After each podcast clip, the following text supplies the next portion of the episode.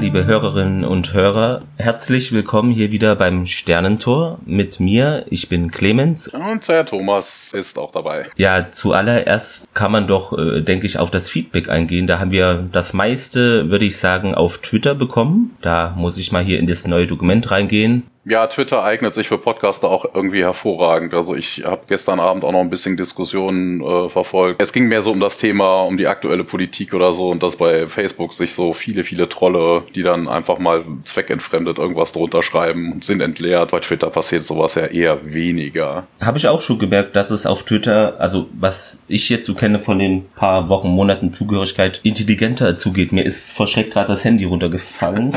Aber es ist alles wieder okay okay, ich habe hier Bullet rum und Panzertape, hätte ich was gesagt, Panzerglas drauf. Ja, äh, das vor allen okay, Dingen, vor allen Dingen ist das lustig, ne? Also von wegen die Leute wollen irgendwie angeblich nicht gechippt und getrackt und sonst was werden, sind dann aber bei Facebook massiv unterwegs, wo ich mir dann denke, äh, kannst du doch genau, deine Daten alle weggeben. Also. ja, finde ich auch äh, etwas zwiespältig, besonders auch jetzt Berlin, äh, die Demonstration irgendwie, ja, man darf nichts mehr sagen, aber ist da mit 30.000 Leuten oder so und demonstriert halt ganz normal. Also, also nicht normal, aber das sind, das sind immer die Leute, die sagen, ich kann nicht demonstrieren, aber stehen dann da und können demonstrieren. Ich finde gerade heutzutage hat man im Mitteilungsbereich Kommunikation so viele Möglichkeiten wie noch nie. Nur man muss dann auch damit leben, dass man dann Antworten kriegt, dass nicht alle diese Meinung teilen, oder? Also finde ich jedenfalls. Das stimmt. Ja so ich habe gestern noch sein, irgendwie eine ja. Umfrage gesehen. Ich weiß jetzt nicht, ob es eine repräsentative war, aber da stand dann drin, 91 Prozent der Deutschen hätten für so einen Spukes auch gar kein, gar kein Verständnis. Hm. Nee, aber Twitter scheint schon das Mittel der Wahl zu sein. Also Facebook, äh,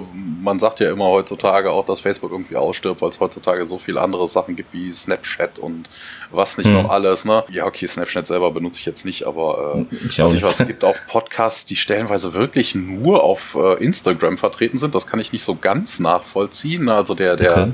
Ähm, ja. Wie heißt er denn gleich? Der, nicht der, der, also es gibt einen Knight Rider Podcast, der Nice Rider. Der Nice Rider Podcast, die sind, nice Rider, die sind auf, äh, nur auf Instagram, also gar nicht bei Twitter. Das kann ich nicht so nachvollziehen, okay. aber okay, ne, also ich höre es trotzdem. Ja gut, kann ja sein, wenn, wenn das funktioniert. Also wir sind ja breit aufgestellt, um da möglich alle anzusprechen, weil nicht jeder ist auf Twitter. Ich meine, ich bin eigentlich auch nur auf Twitter, weil viele immer gedacht haben, hey, wie sie kann eine Person zwei Podcasts haben, dass das nicht verwechselt wird und dadurch habe ich jetzt auch einen privaten Account gemacht und aber jetzt bist du ja mit an Bord. Also ich fühle mich auf Twitter auch, muss ich sagen, wohler als auf Facebook. Also bei Facebook mache ich auch wenig. Also es gibt viele Leute, die ich halt von früher noch kenne oder so, wenn man was von denen ja. braucht, wo ich nicht die Nummer habe. Ne? Die sind bei Facebook einfach vertreten, die findest du meistens auch über Namen. Das ist ja bei Twitter nicht unbedingt so. Ne? Also da genau. musst du schon irgendwie Glück haben oder was ich weiß, einen Veranstaltungs-Account haben, wo die Leute den allen geliked haben und dann man halt vom, vom Foto her oder sowas drüber kommt. Aber ja. dazu nutze ich Facebook Facebook auch meistens so, wenn irgendeine Veranstaltung ist, dass ich dann weiß, ah ja, hier in zwei Tagen ist das und das. Genau, so. die Integration in so den Kalender ist super. Genau. Das ist wirklich. Reminder, ja. Das ist wirklich das ist klasse. Gut. Ja, aber ja. wir waren beim Thema Feedback. genau, wir schweifen schon wieder ab. Also willkommen beim Abschweif-Podcast eures Vertrauens. Ja, diesmal haben wir auch nur vier Minuten gebraucht. noch nicht mal. Wir sind ja jetzt schon bei vier Minuten, mit drei Minuten gebraucht. Kein Problem. Ja, aber ich denke, man kann ja auch mal ein bisschen so erzählen. Das ist ja. ja legitim. Ja, genau, auf Twitter schrieb uns nämlich Lord Retro Deich also auf Twitter dann at Ostries Jung. Ja, erste Folge angehört und ich muss sagen, meine Ohren haben angebissen. Ich bleib dabei. Freue mich schon auf die nächste Folge. Und dann, ja, die ist ja schon in ein paar Tagen da und die könne er dann gemütlich bei sich in den Tag einbauen. Sehr schön und ich habe ihn dann auch gefolgt und das freute ihn auch und er hat dann wohl auch die Folge gehört, wo wir dann auf einmal zu zweit waren. Meint auch, ja, das hört sich super an. Das Trivia müsst ihr unbedingt beibehalten. Auch sehr interessant. Euren Folgenrhythmus, der gefällt mir auch. Er bezog sich dann auch auf die Folge, dass er die Frage leider nicht beantworten konnte, welcher Planet sich hinter dem Code verbirgt oder eben andersherum. Da hatten wir ja drüber gesprochen, dass im Stargate-Wiki dann der Planet benannt wurde, auf dem die da gerade waren, aber kann eigentlich auch ein anderer sein. Aber da besteht also noch Unklarheit. Ja, wer weiß, man kann ja auch nicht alles wissen. Ne? Ja, mit ihm hatte ich auch noch ein bisschen geschrieben. Das war er mit der, das war der ostfriesische Mann Richtig. mit der mit der bekannten Freundlichkeit, der mir einen, der mir dann einen Tee mit äh, mit so Rum eingetrichtert hat.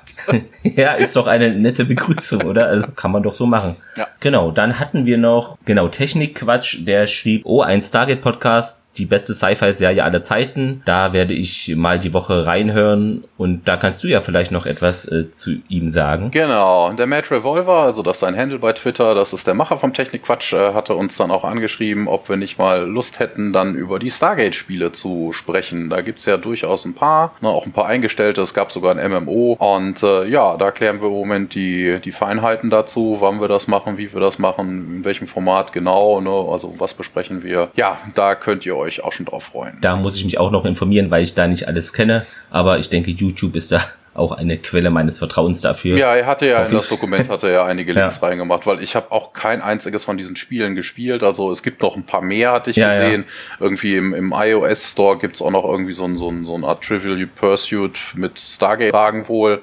Das klingt schwierig. Äh, ja. ja. ich, aber ja. das war aber auch nicht mehr verfügbar. Also, wobei war das verfügbar? Also, irgendwas hatte ich gesehen. Ja, vielleicht ist rausgeflogen. Ja. Passiert ja. Das kann sein. Also ich glaube, das Trivia gibt's noch. Es gab noch irgendein anderes iOS-Game, über das wir geschrieben hatten. Das gibt's aber auch mittlerweile nicht mehr. Warte, ich schau mal gerade in die Liste. Stargate Unleashed, genau. Er hatte das mhm. in seiner Liste auch drin, aber im iOS Store gibt's das schon nicht mehr. Und dieses Trivia gibt's immer noch. Kann man sich da ja angucken, was man zu findet. Dann der Seth Brundle schrieb noch, ja, ich habe in den letzten Tagen hier so viele coole Podcast-Accounts gefunden. Erwähnte dabei halt Buckheads.de, Panel Discovery, Track am Dienstag und unseren Podcast und den Akte X-Cast. Ich weiß nur nicht, wann ich euch alle hören soll, aber danke, dass ihr das macht, was ihr macht. Auch sehr nett, fand ich. Ja, die, den Eintrag ja. hatte ich auch gesehen, ja. Wir hatten noch was von Skuggy, also Ed Skuggy 3, der schrieb ja, ich weiß, also weiß nicht, ob es äh, die Uhrzeit oder was anderes war, aber zu Anfang hatte ich das Gefühl, dass die Aussprache komisch war, in Klammern Dialekt. Aber wenn man sich reingehört hat, kann man es gut hören. Die Witze, wie zum Beispiel das siebte Zeichen, sind schön nerdig. Und ja, die Frage nach Tialk ist interessant. Thiel bedeutet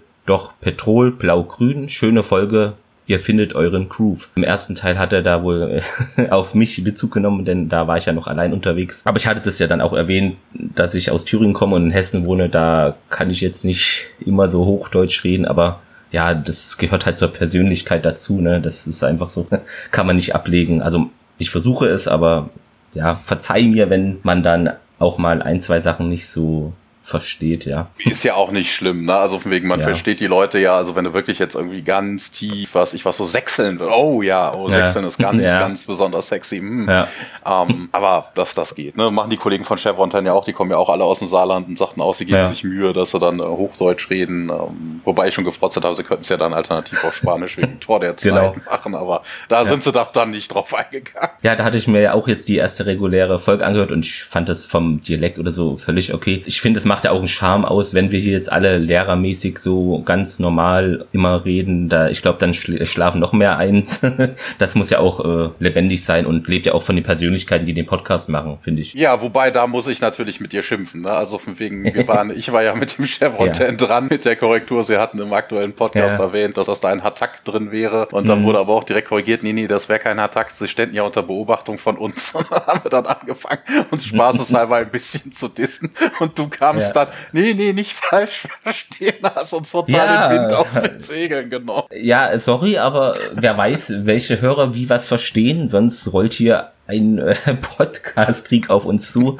Und ja, ich habe nur einen Replikator hier, hatte ich auf Twitter geschrieben. Ich weiß nicht, ob der dafür ausreicht. Deshalb alles wieder okay. Ja, ist eine große, große, große Podcast-Familie. Richtig. Ja, genau. Auf Facebook schrieb uns Yvonne Banaski Fotografie. Ein Stargate-Podcast. Da höre ich doch glatt mal rein. Ist gespannt auf uns. Und Micha Fuchs schrieb, ja, ihr hört euch top zusammen an. Das fand ich sehr schön, denn da habe ich nochmal auf den geklickt. Ich dachte, ja, okay, vielleicht hat er auch so einen Hintergrund und der ist wohl auch so audiotechnisch oder war im Radio- oder Moderatorenbereich unterwegs. Also wenn der das sagt, dann kann das ja eigentlich nur stimmen, oder? Ja, apropos und, audiotechnisch, ja. muss ich kurz reingrätschen. Hm. Ähm, das hatten wir beim letzten Mal gar noch nicht äh, erzählt. Wir kriegen einen neu, ein neues Jingle, also ein neues Intro. Ein Bekannter von mir, das, äh, der ist seines Zeichens Musiker, ist der The Snatcher bei Twitter, den gibt's auch bei, äh, bei Facebook. Der macht uns ein neues Jingle. Ich werde mich die Tage mal mit ihm zusammensetzen. Er hat jetzt die Tage Urlaub und sagt das auf dem Wegen, er kommt da jetzt nicht so ganz parat. Äh, ja. Aber ich werde mich mal mit ihm zusammensetzen. Vielleicht äh,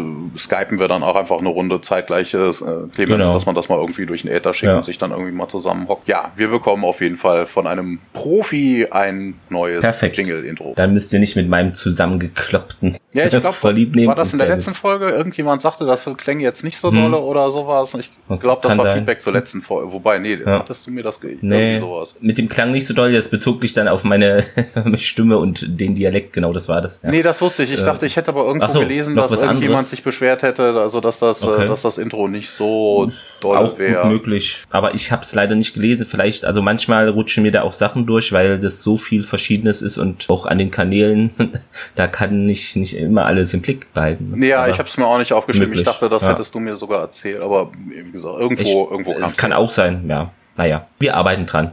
Also ich bin da auch in so einer Stargate Fanclub Gruppe da, ja, im Facebook und da schrieb auch der Ben Höchsti, ja, also zu der Folge jetzt, äh, die wir letztens besprochen haben. Das ist die schlechteste Stargate-Folge ever, für mich jedenfalls. Fand ich auch sehr gut. Und Sven Kremer schrieb noch, ja, es gibt bessere Folgen, aber wahrscheinlich wollte man damals schauen, wie das ankommt. Aber ich finde den Gesichtsausdruck von Sam einfach toll. Bezog sich da, glaube ich, auf das Bild, wie sie da eingekleidet wurde. Ja, das zu dem Feedback. Dann noch, ja, Dankeschön für die Erwähnung, hatte ich glaube noch nicht gesagt, an den Akte X-Cast und natürlich auch an, ja, Jules Verne's Erben. Also hört da auch gerne in diese beiden Podcasts rein. Sehr sympathisch. Kann ich nur sagen, ja, vielen Dank für die Erwähnung ja. unseres Podcasts. Kann ich auch beides nur empfehlen, höre ich beides immer regelmäßig. Sind momentan, glaube ich, auch in Sommerpause, der Akte X-Cast. Also da müsst ihr äh, ein bisschen ja, warten. Aber komm bald wieder und ich denke, an Podcasts, da mangelt es nicht, aber trotzdem merkt man schon, da fehlt so die Routine, wenn ich da gucke, na, jetzt hätte ich Akte X-Cast gehört, hm, ist nicht da. Nein, aber die Pause braucht man ja auch mal, ist doch alles okay. Ja, ist ja auch in Ordnung. Ne? Es gibt ja auch Leute, die sowas dann vorproduzieren oder sowas, aber das artet ja auch in Stress aus. Meistens ist es ja nicht nur ja. der einzige Podcast, den man hat oder so, wenn man dann wirklich von einer ja. Sommerpause, die, was ich was, vier, fünf Wochen dauert und man alle zwei Wochen oder jede genau. Woche was macht und dann, was ja. ich was, dann muss er dann zwei bis vier, fünf Podcasts vorproduzieren. Also man muss sehen, wie es passt zeitlich. Ne? Manchmal kann man vielleicht ein, zwei Sachen schon aufnehmen. Manchmal geht es organisatorisch nicht, aber das ist ja auch alles ein Hobby von uns allen, denke ich. Und da darf man da, glaube ich, auch nicht böse sein als Hörer, wenn es mal nicht klappt. Ja, Hobby, das kann aber gut bezahltes Hobby sein. Also ich habe jetzt äh, diverse Podcasts in meinem RSS-Feed drin oder so. Da gibt's ja durchaus viele Leute, die heutzutage auf Patreon setzen und was da stellenweise für Beträge bei rumkommen. Also das ist schon, äh, da kannst du fast schon von leben. Also ich denke da gerade so an den Stay Forever Podcast. Äh, das ist schon nicht schlecht. Ja, ich glaube, wir können so langsam unauffällig äh, zur heutigen Folge kommen. Ja, geschrieben hat sie uns Jonathan Glesner und ja, in der Regie für uns heute und für euch natürlich auch William Gathery. Spreche ich das denn richtig aus ungefähr? Gathery? Ja, hätte ich auch so ausgesprochen, ja. ja. Weil mit so Namen habe ich echt manchmal Schwierigkeiten, weil da kann man auch, finde ich, sich sehr schön ins Fettnäpfchen stampfen, ne? Aber naja. Ja, den Namen könnte man vielleicht schon mal gehört haben. Er war bei MacGyver bei so 19 Folgen ungefähr Director of Photography hat er auch gemacht und auch da bei Folgen Regie geführt. The Sentinel, wer das noch kennt, hat er auch Regie geführt und wird uns noch elf weitere SG1-Folgen dann ja abdrehen. Ah, jetzt sehe ich es. Garrethy. Das ist G-E-R-E-G-H. Ja, Sieht schwierig zu, auszusprechen aus. Ja. Sollte. Genau. Wobei du ja unbedingt nicht unbedingt den Hintergrund der Leute kennst. Ne? Also manche hm. Namen würdest du ja. dann vielleicht, weil es eine englische Serie ist, halt auch auf Englisch aussprechen und dann kommen die aus einem ganz anderen Kulturkreis. Ne? Also man kann sich meistens viel und oft in die Nesseln setzen, aber das ist natürlich keine Absicht und ja. nicht despektierlich gemeint. Nee, nein, das wird auch uns bestimmt mal passieren, aber wir haben ja die Hörerinnen und Hörer, die können uns ja gerne korrigieren. Ja, ähm, Im Original heißt die Folge The Broca Divide. Also der Titel nimmt Bezug auf diese Broca-Skala. Also die Broca-Skala ist natürlich davon ja, abgeleitet, es gibt im Gehirn genau. das Broca-Areal, das Broca-Zentrum. Richtig, ja. Die Brokasche Sprachregion ist eine Region der Großhirnhinde, wird als Hauptkomponente des Sprachzentrums angesehen. Ja, die Folge lief in den USA am Freitag, den 15.08.97 auf Showtime und zu uns rüber kam sie dann natürlich auf RTL 2 am 27.01.99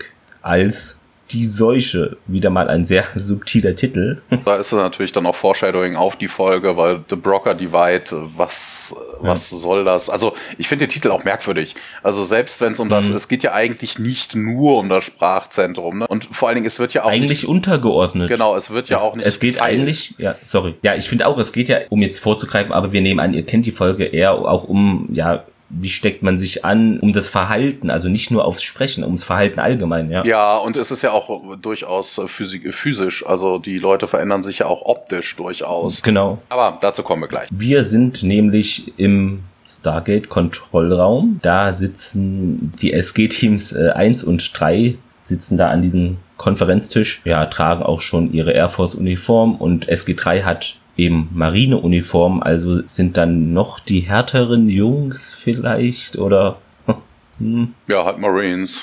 Die schnelle Marines, Eingreiftruppe. Ja, gelten ja da eher als noch besser ausgestattete und ausgebildete Spezialisten. Und ja, der Hammond meint auch gleich, ja, nachdem hier alle Flüchtlinge von uns befragt wurden, die sie da aus Schulak mitgebracht hatten, identifizierten zehn von ihnen die letzten vier Symbole, mit denen die Gua'uld Schulak durch das Stargate verließen. Das, also, ähm, ja, merkwürdig, oder? Ja, ja, genau, weil es war nämlich, es war, es waren zwar ein paar Leute anwesend, aber ja. nein, das äh, wäre nicht möglich gewesen. Die hatten sich nämlich Fand alle versteckt. Auch. Also Jack oder Tialk ja. hätten das. Jack war im nächsten, glaube ich, ne? Genau, ja. aber man kann, ne, die kamen zu spät. Also wenn hätten Jack ja. oder Tialk das gesehen. Also gerade wenn es um die letzten vier ging. Also sie kamen ja erst nach, aber die Flüchtlinge haben sich alle versteckt. Also ich glaube, da stand auch in der Trivia, das äh, kann so mhm. nicht passiert sein. Nee, das, das kann so nicht passiert sein. Und vor allen Dingen hatten wir, glaube auch in der Folge, äh, auf die jetzt hier Bezug genommen hat, war es auch so, dass irgendwer fragte, ich weiß nicht, vielleicht war es Daniel, äh, den Jack, ja, hast du hier die Symbole gesehen? Und er schüttelt den Kopf, warum man jetzt hier diesen Fehler nochmal richtig frontal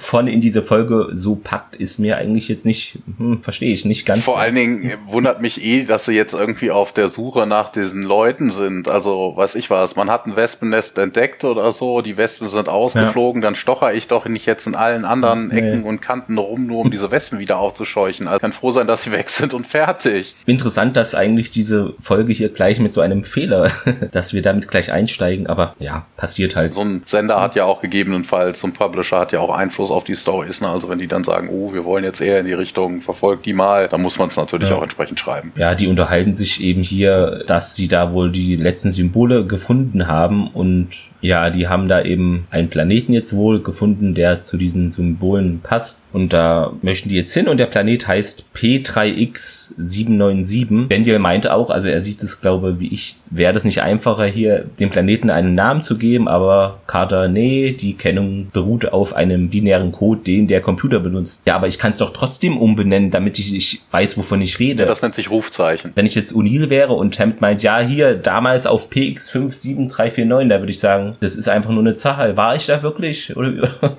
also, hm. Vor allem auch sehr ja. lustig, weil sagt ja von wegen, es beruht auf einem binären Code. Ein binärer Code wäre 1, 0, 1, 1, 0, 0, 1, 1, 0 oder sowas. Und da gab es doch auch so eine Star Trek Folge TNG war es, glaube ich, diese mit diesen großen Hirnen, die die Enterprise reinigen oder reparieren. Und die ja, haben die auch, glaube ich, ja. die binären, ne? Ja, also Ihr seht, wir kommen wieder zu Star Trek hier.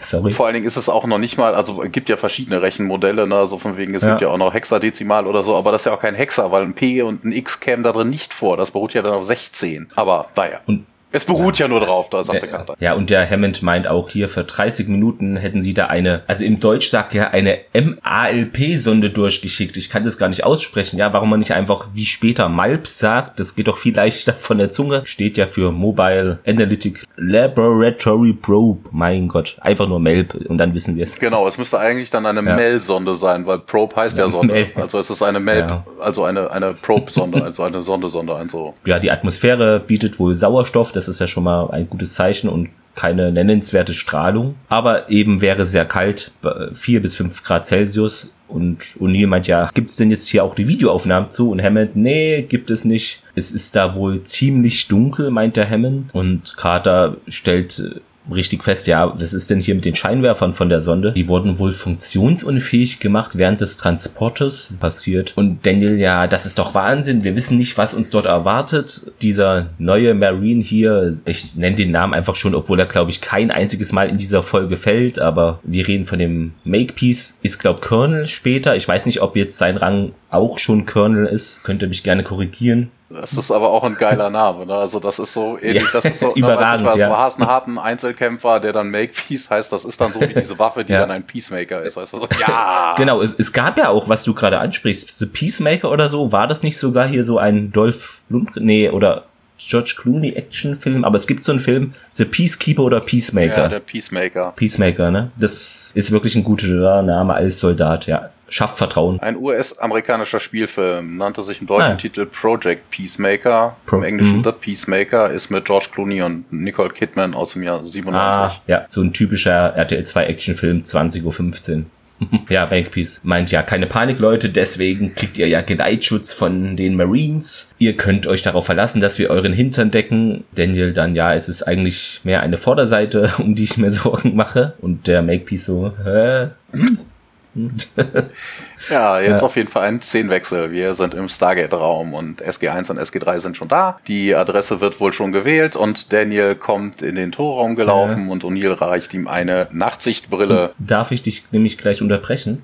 Gleich oder jetzt? Aber ja. ich hatte nämlich nee, an der jetzt. Szene nämlich auch was. Ach so. Nee, aber meins kommt jetzt ganz schnell schon zu Beginn. Ja, ja, meins auch. Leg los. Ist und zwar, natürlich wie immer gucke ich nach Fehlern und so weiter. Mir selber ist es nicht aufgefallen. Mir fallen ehrlicherweise die meisten Fehler nicht sofort auf, weil mir andere Sachen auffallen, aber ist okay. Und zwar habe ich gefunden, dass sie eben, wo sie das Tor anwählen, die falsche Adresse benutzen, denn sie wählen nämlich die Abydos-Koordinaten an. Also wollen da wohl nochmal eigentlich nach Abydos reisen. Das ist vielleicht 10 Recycling. Es sieht so aus, ja. Nein, das, aber dann hatten wir wirklich unterschiedliche Sachen, weil ich habe nämlich ah, etwas anderes in dieser Szene gesehen. Ja. Ist dir an Tierhack was aufgefallen? Wahrscheinlich eine falsche Waffe oder sowas. Genau, er hat keinen Stab ja. dabei, sonst hat er immer ah. den Stab dabei. Das hat er auch später später immer, weil hier hat er keinen dabei. Vielleicht war eine Reparatur. Verschütt gegangen. Batterie leer. Muss an den Akku. Batterie leer, ja. Ja, O'Neill sagt zu Daniel, wurde auch Zeit, setzen Sie das auf. Und äh, Daniel glaubt nicht, dass das seine Sehstärke wäre. Und äh, Carter sagt, das ist eine Thermal-Nachtsichtbrille. Und äh, O'Neill fragt sich dann in dem Moment, warum die Melpsonde sowas nicht hätte. Na, also. hoch mhm. ausgerüstetes Analysegerät und es ist dunkel und ja, nur was ich was ein Infrarotgerät wäre ja auch so interessant, selbst wenn Licht da wäre. Weil du ja, nimmst ja, ne, du nimmst ja auch keine Hitze durch so ein, äh, durch eine normale, also selbst wenn hell wäre, könntest du zwar was sehen, aber du würdest keine Hitze zum Beispiel sehen. Nur für sowas wäre natürlich eine Nachtsichtbrille, die dann natürlich Restlicht verstärkt und auch Wärme, Infrarot oder sowas sieht, natürlich auch interessant, weil es könnte ja in unmittelbarer Umgebung generell irgendwas gehen, was super heiß ist, selbst wenn die Umgebungstemperatur jetzt nicht entsprechend ist. Naja, ist egal.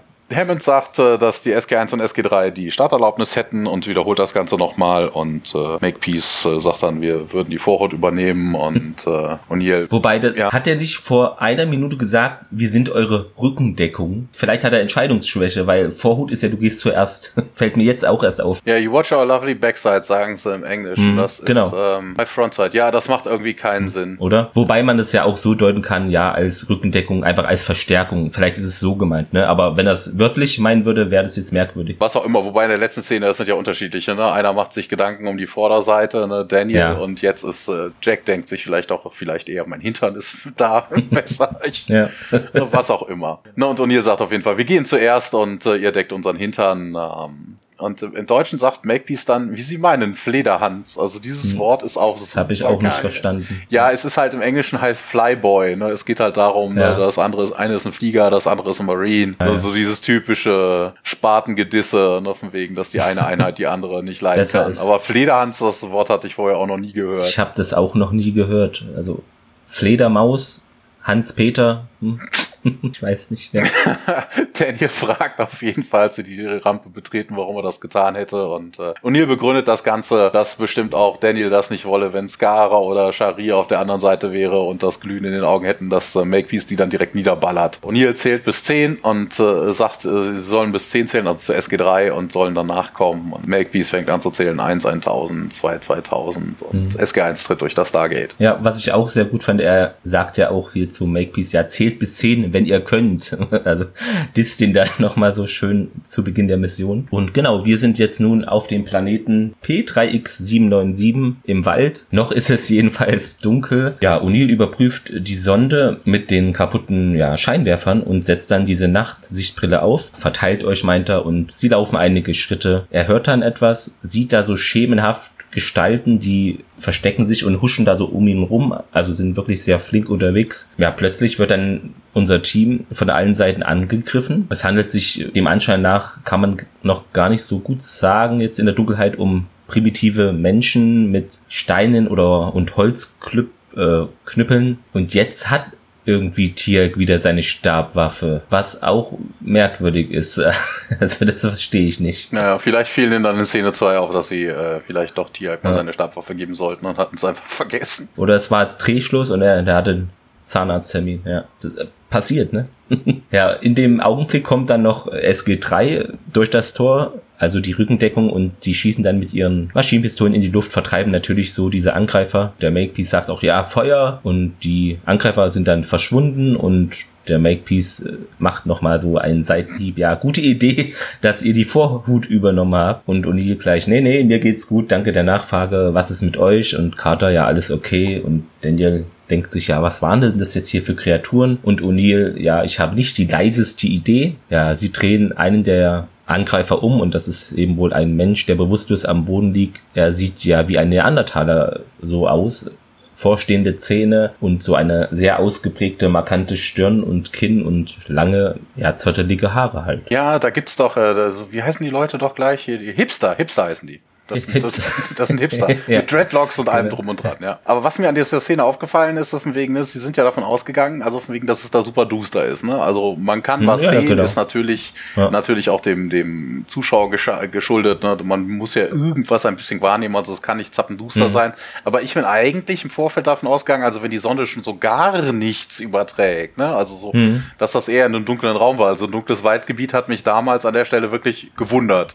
Weil ein bisschen ja. restlich hast du ja eigentlich immer, sofern du irgend, sofern du einen Mond hast und Sterne am Himmel. Ne? Also wenn du jetzt irgendwo im Leerraum einen Planeten hättest, der komplett einzeln steht, keine Sonne, kein Mond oder kein Mond alleine und die Sonne ist auf der anderen Seite, jo, ne, dann wäre es wirklich zappenduster, aber war ein bisschen verwunderlich. Die Szene blendet über ins Intro und nach dem Intro ist man wieder im Wald. Also man läuft ein bisschen weiter, hören Geräusche, teilen sich deswegen auf. Makepeace sagt dann Johnson, na, er bedeutet ihm zu folgen und gehen in Deckung und beobachten ein paar Neandertaler, die um eine Feuerstelle laufen. Da an diesem Lager ist auch eine Frau in einen Pfahl gebunden. Hier sagt dann O'Neill, Daniel, was ist das? Daniel, naja, die sehen nicht ganz so aus wie Homo sapiens. Die hohe Stirn würde auf Homo erectus schließen lassen, aber dann hätten sie stärkere Reißzähne oder es könnte sich um Australopitäten handeln. Aber dann wäre die Augenwulst weniger ausgeprägt. Also Daniel ist ja Historiker Historiker, ne, der kennt sich natürlich ja. auch mit sowas aus. Was mir in der Szene aber dann direkt äh, aufgestoßen ist, ich habe ja im Englischen geguckt und äh, O'Neill fragt natürlich nicht, was ist das, weil was mhm. ist das, was soll das sein? Ein Lager, ja, ne? also ein Feuer. ne? Er fragt halt im Englischen, what are they? Ne? Also ja, Daniels Antwort würde auch überhaupt keinen Sinn machen, wenn er wirklich fragen würde, was ist das? ja, Daniel ja. könnte dann wirklich nur sagen, ja, ein, ein Lager. Also. Ich fand das Wort irgendwie toll hier, Australopitheten. Das Australien. Ja, ja, da gibt's, ja. Ähm, ich weiß nicht, das ist ja ein eingedeutschtes, also das hat ja natürlich einen lateinischen Begriff. Ja, und hier geht er auf jeden Fall davon aus, dass äh, Daniel es nicht wüsste und Daniel bejaht das auch und Carter fällt aber auf, dass das Weibchen anders aussieht, ne? wie ein ganz normaler Mensch. Die Frau wird äh, dann daraufhin von den in Anführungszeichen Neandertalern weggerissen und versucht sich zu wehren und Carter sagt einschreiten. Ne? Also dass er sich irgendwie für Frauenrechte einsetzt, hatten wir in der letzten in der letzten genau, Folge auch schon. Ne? Danny sagt nein, nein, äh, die prähistorischen, äh, prähistorischen Männchen üben immer ihren Geschlechtsverkehr so aus. Ne? Das stärkste Männchen kann sich paaren, sichern so das, das Überleben der Nachkommen. Aber Carter besteht darauf, dass das Vergewaltigung wäre und man das beenden sollte. Und sie will aufstehen, aber O'Neill hält sie zurück und O'Neill sagt auch Carter. Aber dann wird die Gruppe, die Gruppe Gruppe der Neandertaler von Steinen getroffen. Also irgendwer bewirft diese Gruppe mit Steinen. Daniel fragt sich, wo diese Steine herkamen. Hm. Und Wahrscheinlich von Demonstranten.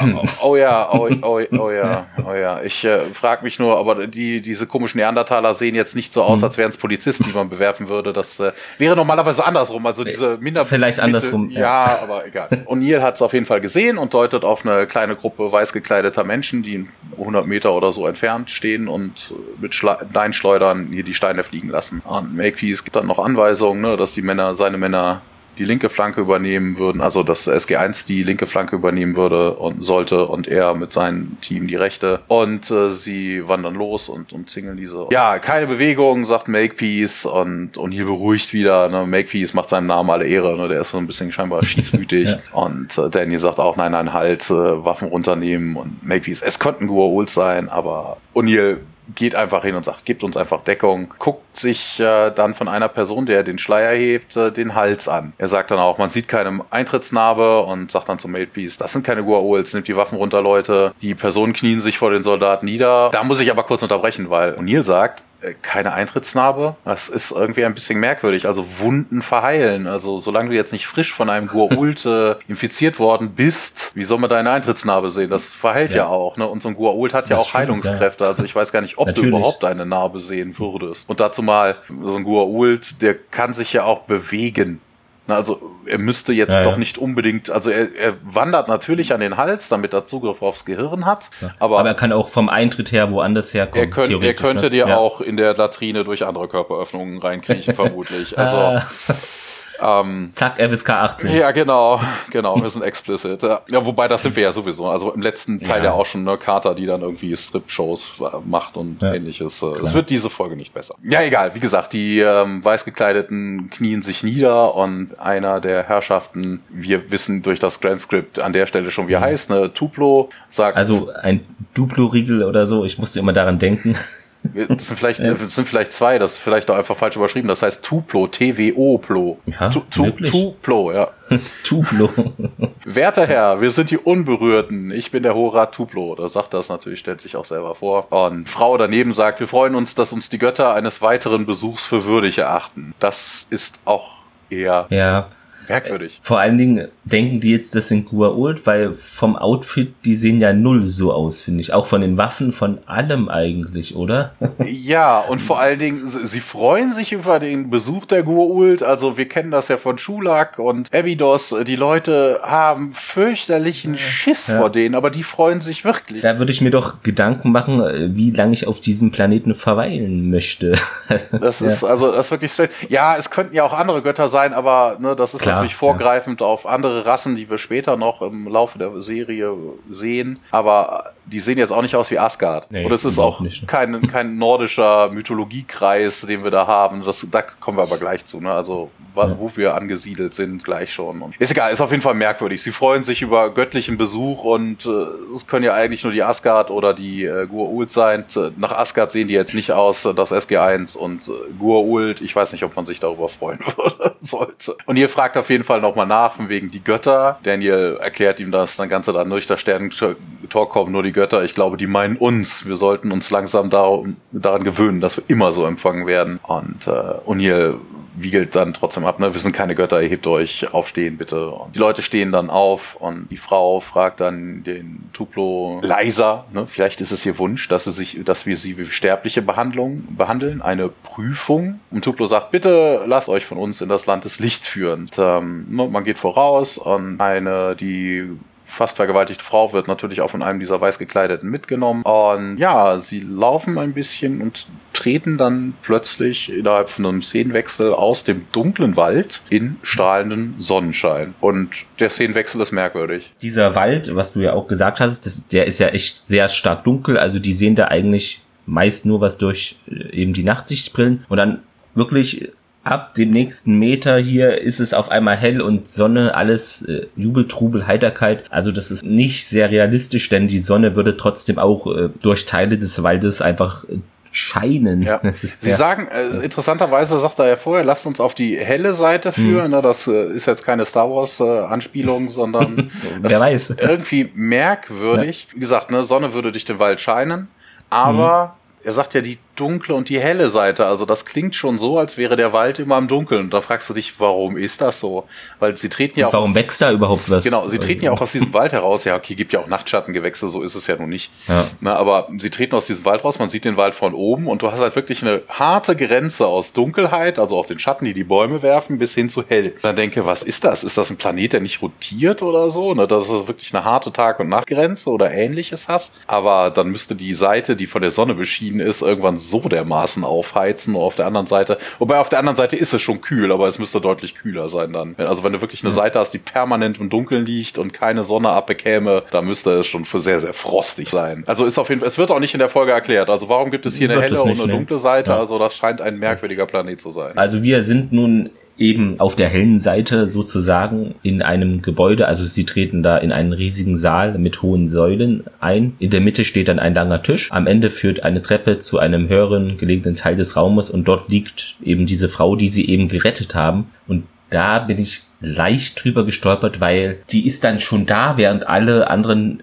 erst reinkommen, obwohl die mit denen zusammen war. Hm, naja, vielleicht haben die der ja schon hingelegt, das kann sein, aber es wirkte für mich nicht äh, so glaubwürdig äh, im Zeitrahmen her. Nur eine Kleinigkeit an der Stelle und ja, O'Neill meint ja nicht schlecht hier, wie sie sich eingerichtet haben und die Carter witzelt ja, ich wollte mein Wohnzimmer ähnlich dekorieren, aber es passte nicht zu meinen restlichen Sachen. Daniel natürlich mit seinem Geschichtswissen gleich, ja, es könnte minoisch sein und der Tuplo dann willkommen kommt, nimmt Platz. Da, ja. da muss ich direkt kurz mhm. einhaken. Also zwei ja. Sachen. Eine minoisch, wir hatten ja überlegt, ob es Asgard sein könnten, aber dann wäre es was genau. Nordisches. Also wir sind hier in der minoischen Kultur, also Kreta und ja. ähnliche Geschichten. Das hat mit den Asgard so überhaupt nichts zu tun. Und jetzt im Hellen, ne, im dunklen Wald hat man ja die Gesichter nicht unbedingt gesehen, ne, selbst wenn man mhm. die, äh, also selbst wenn man den Schleier abgenommen hat oder so, es war ja dunkel. Der Tuplo wird dargestellt von äh, Gerard Plunkett. Er hat lustigerweise mit Brad Wright später auch noch zusammengearbeitet. Er hat nämlich ah. in Travelers zwei Folgen mitgespielt. Man kennt ihn vielleicht auch aus Fringe. Er hat den Senator gespielt. Er hat in Smallville zwei Folgen gespielt und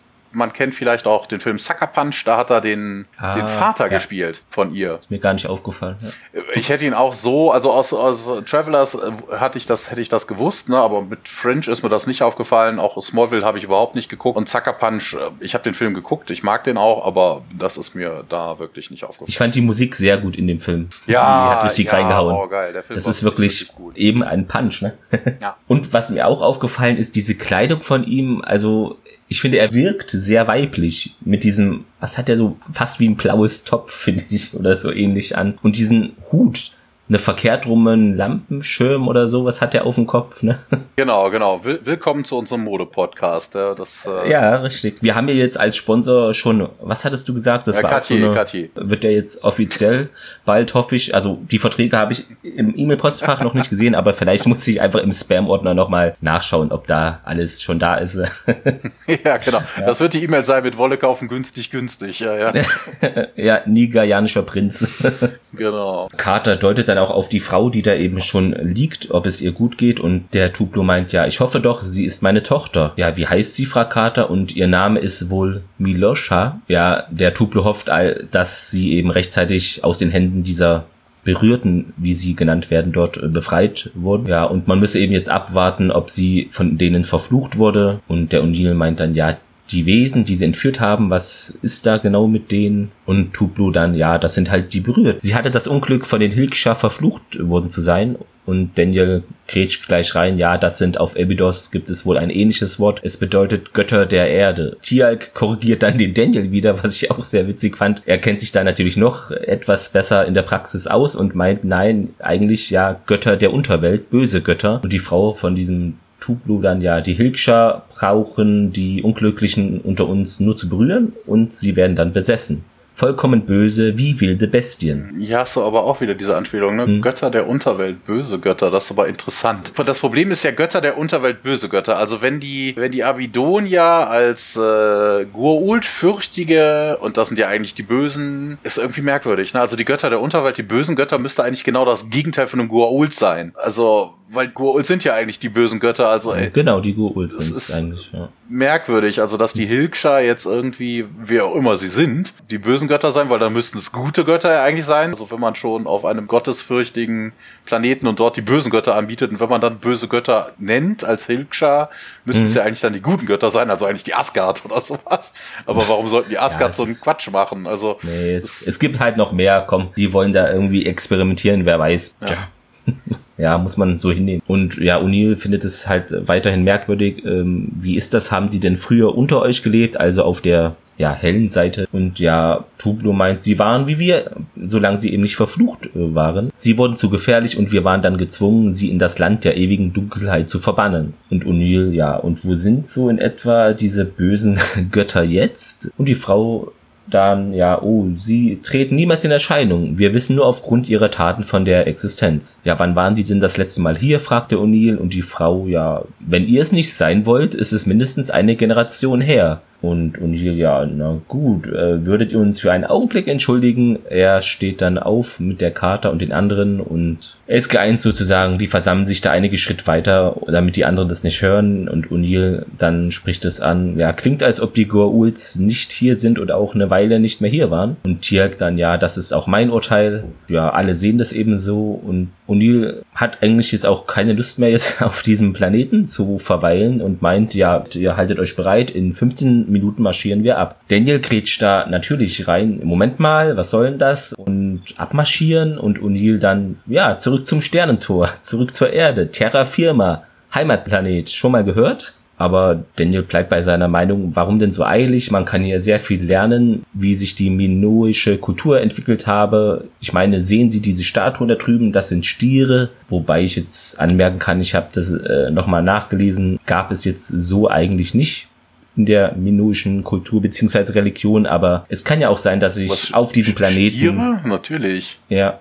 Das ist. Also ich hatte gelesen, dass es das nicht gab. Doch, doch, natürlich. Ja?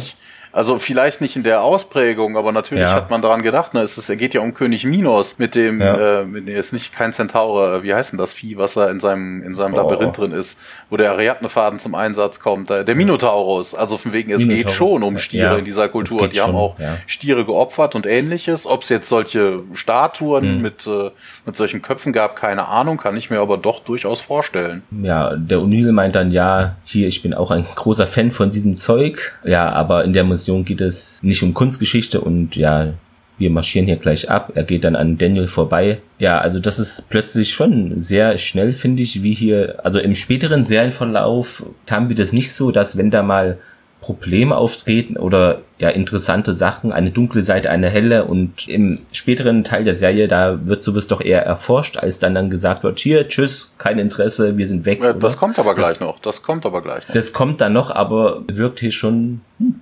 ja, okay, das, später, ist, das ne? ist vielleicht ja. aber auch ähm, ein bisschen den Kosten geschuldet. Ne?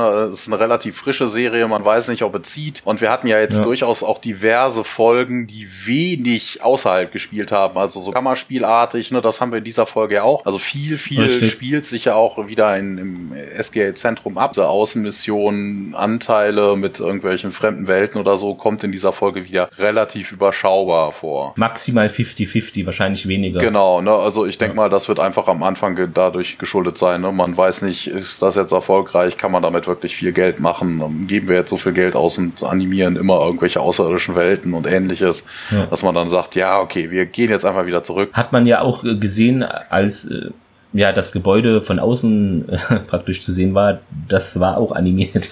ja. Szenenwechsel, Wurmlochansicht, SG1 und SG3 rauschen wieder zurück zur Erde und äh, Hammond begrüßt sie und fragt, also ob man was rausgefunden hat und ihr sagt so und nee. Und Daniel ist immer noch ein bisschen pisst, das sieht man ihm an und er sagt, doch Sir, äh, genau genommen haben wir verdammt viel rausgefunden, Sir. Und hier super Innenarchitekten, nette Leute, nichts von strategischer Bedeutung, Sir. Und Hammond, na schön, machen Sie sich frisch in einer halben Stunde, erstatten Sie Bericht. Und ihr salutiert sagt ja, Sir, und man geht raus, aber Daniel bleibt da immer noch ziemlich angepisst zurück. Es geht auch gleich in der Richtung weiter, denn wir sind jetzt nun in der Nachbesprechung im Konferenzraum. Daniel springt auf. Verzeihen Sie, Sir, ich weiß, ich bin hier nur Gast, aber ich muss widersprechen. Und der Hammond dann, ja, darf ich mal raten, Doktor, wird das wieder eine Wissenschaft kontra Militärdiskussion? Und Daniel, äh, ja, diese Mission ist der perfekte Beweis für meine Thesen. Wir hätten länger dort bleiben sollen das ist die Gelegenheit, die minoische Kultur zu untersuchen. Carter ja, pflichtet ihm bei, von früheren Menschenformen ganz zu schweigen. das, das ist vor allen Dingen sehr, sehr geil. Ich weiß nicht, ob es, also es klingt vom Englischen eher, eher so. Ähm, Im Englischen steht es nicht um ja. frühe Menschenformen. Okay. Es klingt so ein bisschen, bisschen herablassend, weil Carter sagt im Englischen, ja, es etwas. geht um Primitive Men. Ah, äh, noch besser, ja. Hätten, hätten sich ja auch im Deutschen übernehmen können. Wäre witziger gewesen, ja. ja. Ja, Hammond äh, meint dann merkwürdigerweise, ja, das ist wirklich nicht nötig, Doktor. Ich habe schon, aber Daniel fährt da weiter Konfrontationszug auf. Ja, Sir, würden Sie mich bitte ausreden lassen? Na schön. Äh, das Volk in der Dunkelheit gehört der früheren Steinzeit an und das Volk auf der hellen Seite der Bronzezeit. Wann könnte man besser Studien über die Proka-Skala anstellen? Und der O'Neill schon am Gehen. Die was? Äh, Verzeihung.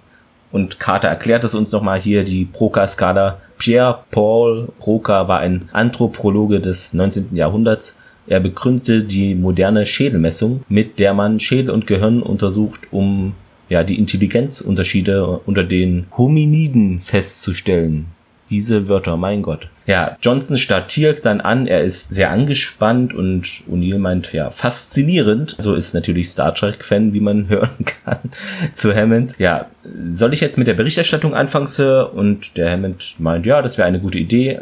Können Sie nicht einen Moment warten? Also Daniel will hier noch weiter seine Argumente ausführen warum die wissenschaftliche Seite der Mission eben Vorrang haben sollte. Und Hammond antwortet dann, ja, sie verschwenden ihre Energie, sie haben bereits gewonnen. Ich muss darauf bestehen, dass wir, und Daniel kann es gar nicht fassen, wie bitte? Ja, ich habe bereits gewonnen. General Hammond meint, der Präsident teilt eben wohl seine Ansicht. Er erwartet in Zukunft nach jeder Mission eine Auswertung der wissenschaftlichen und kulturellen Ergebnisse und O'Neill gleich, ja, das darf doch nicht wahr sein. Also schwant schon, dass da böses Zahlen- und Physikwirrwarr etc. auf ihn zukommt. Und ja, Daniel ist auch überrascht tatsächlich. Carter ist natürlich auf seiner Seite noch, das ist großartig. Und mhm. dieser Johnson, der schon. Sekunde, Sekunde, bevor wir ja. jetzt zur Action-Teil der Szene kommen, mhm. das ist auch merkwürdig, dass sie hier wieder wechseln. Also in der letzten Folge war es ja wirklich so sehr, oder in der vorletzten, sie sagten ja von wegen, ja, hier, ne, was könnte man wohl mit, mit den ganzen lokalen, ähm, weiß ich was, Medizinsachen anfangen, ne? Was könnte man mit genau, den lokalen ja. Kräutern anfangen? Betäubungsmittel und so. Na, also mhm. es ging auch damals ja. schon viel darum, was kann man denn da mitnehmen? Ne, also gerade in dem Bereich, dass man jetzt nicht unbedingt in der minoischen Kultur irgendwas Großartiges an Technologie abgreifen kann, ist mir schon ist klar. klar ne? Aber ähm, wir sind ja nicht bei Perry Roden, dass überall geklaut wird. Aber genau, er packt den Tier an der Jacke. Energisch sagt dieser Johnson, ja, ich möchte mal wissen,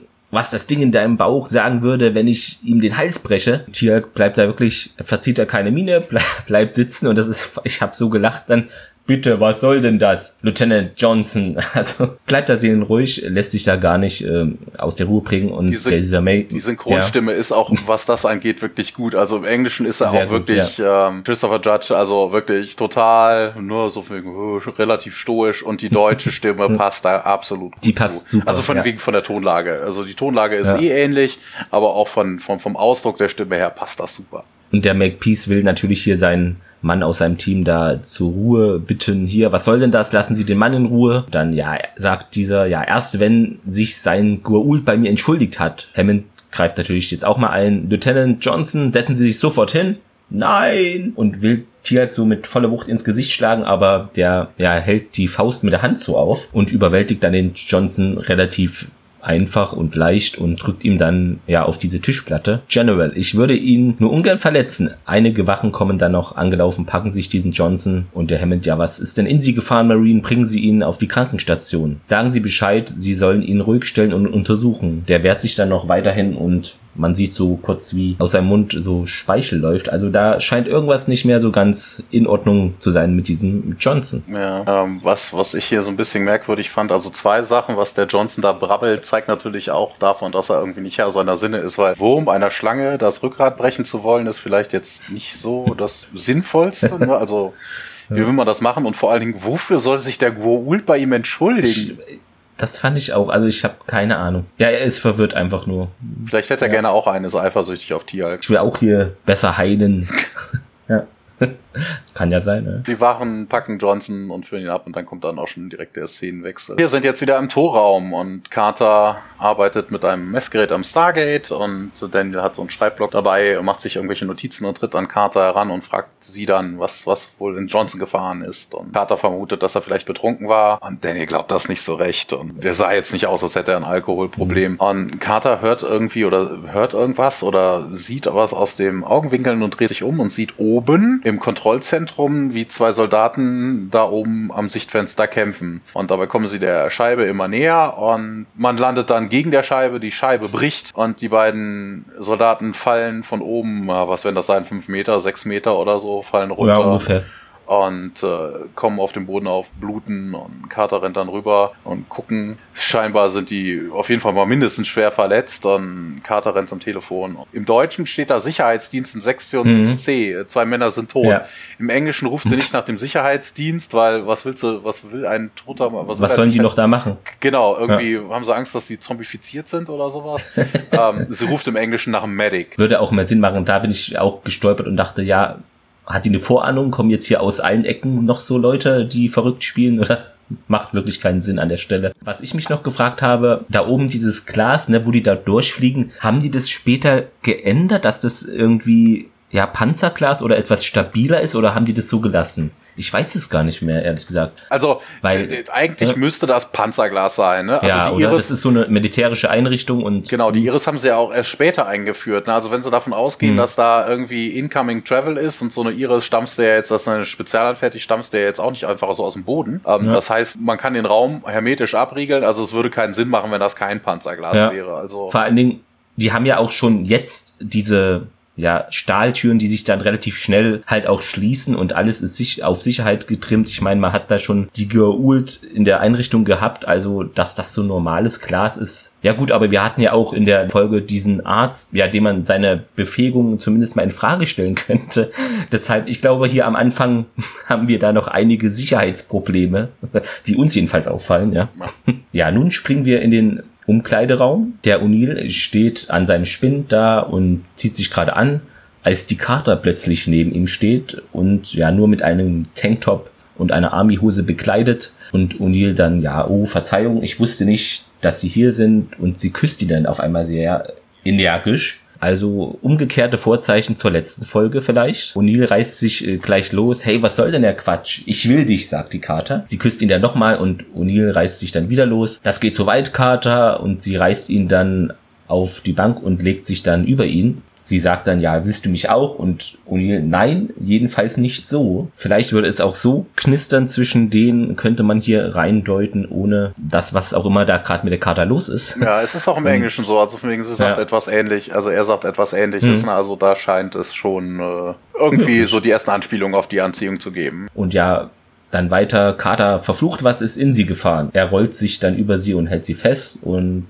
stellt auch fest, ja, hier wird Zeit, dass sie zum Doktor gehen. Doktor. Ja. Hat er das im Englischen auch ja, so gesagt? Es, er sagt ja? zweimal, vor allem im Englischen ist es noch besser, ja. weil äh, da kommt Doktor. Doktor. Ja. Time to see a Doktor, Doktor. Ja. Also ist schon zweimal. Ja. Aber hier ist natürlich wieder Carter in ihrer Paraderolle. Ne? Wir sind hier wie immer noch beim äh, Carters erotische Weltraumabenteuer-Podcast. Ähm, Richtig, ja. Schon wieder so etwas, also die Frau kann sich echt nicht beherrschen. Vielleicht können wir dann ja auch äh, zu dem Podcast, das würde ja passen, wenn wir zeitgleich so kleine Groschenromane, diese komischen Dinge rausbringen würden. Oder mit Carters Abenteuer im Weltraum. Ich meine, wir haben so viele Rassen, erotische da, Abenteuer. Die gibt's dann ja, unterm Ladentisch. Äh, ja, natürlich, unterm Ladentisch äh, als PDF und guck mal, so ein Raumschiff hier kannst du doch Rotlicht reinmachen in so ein Gleiter.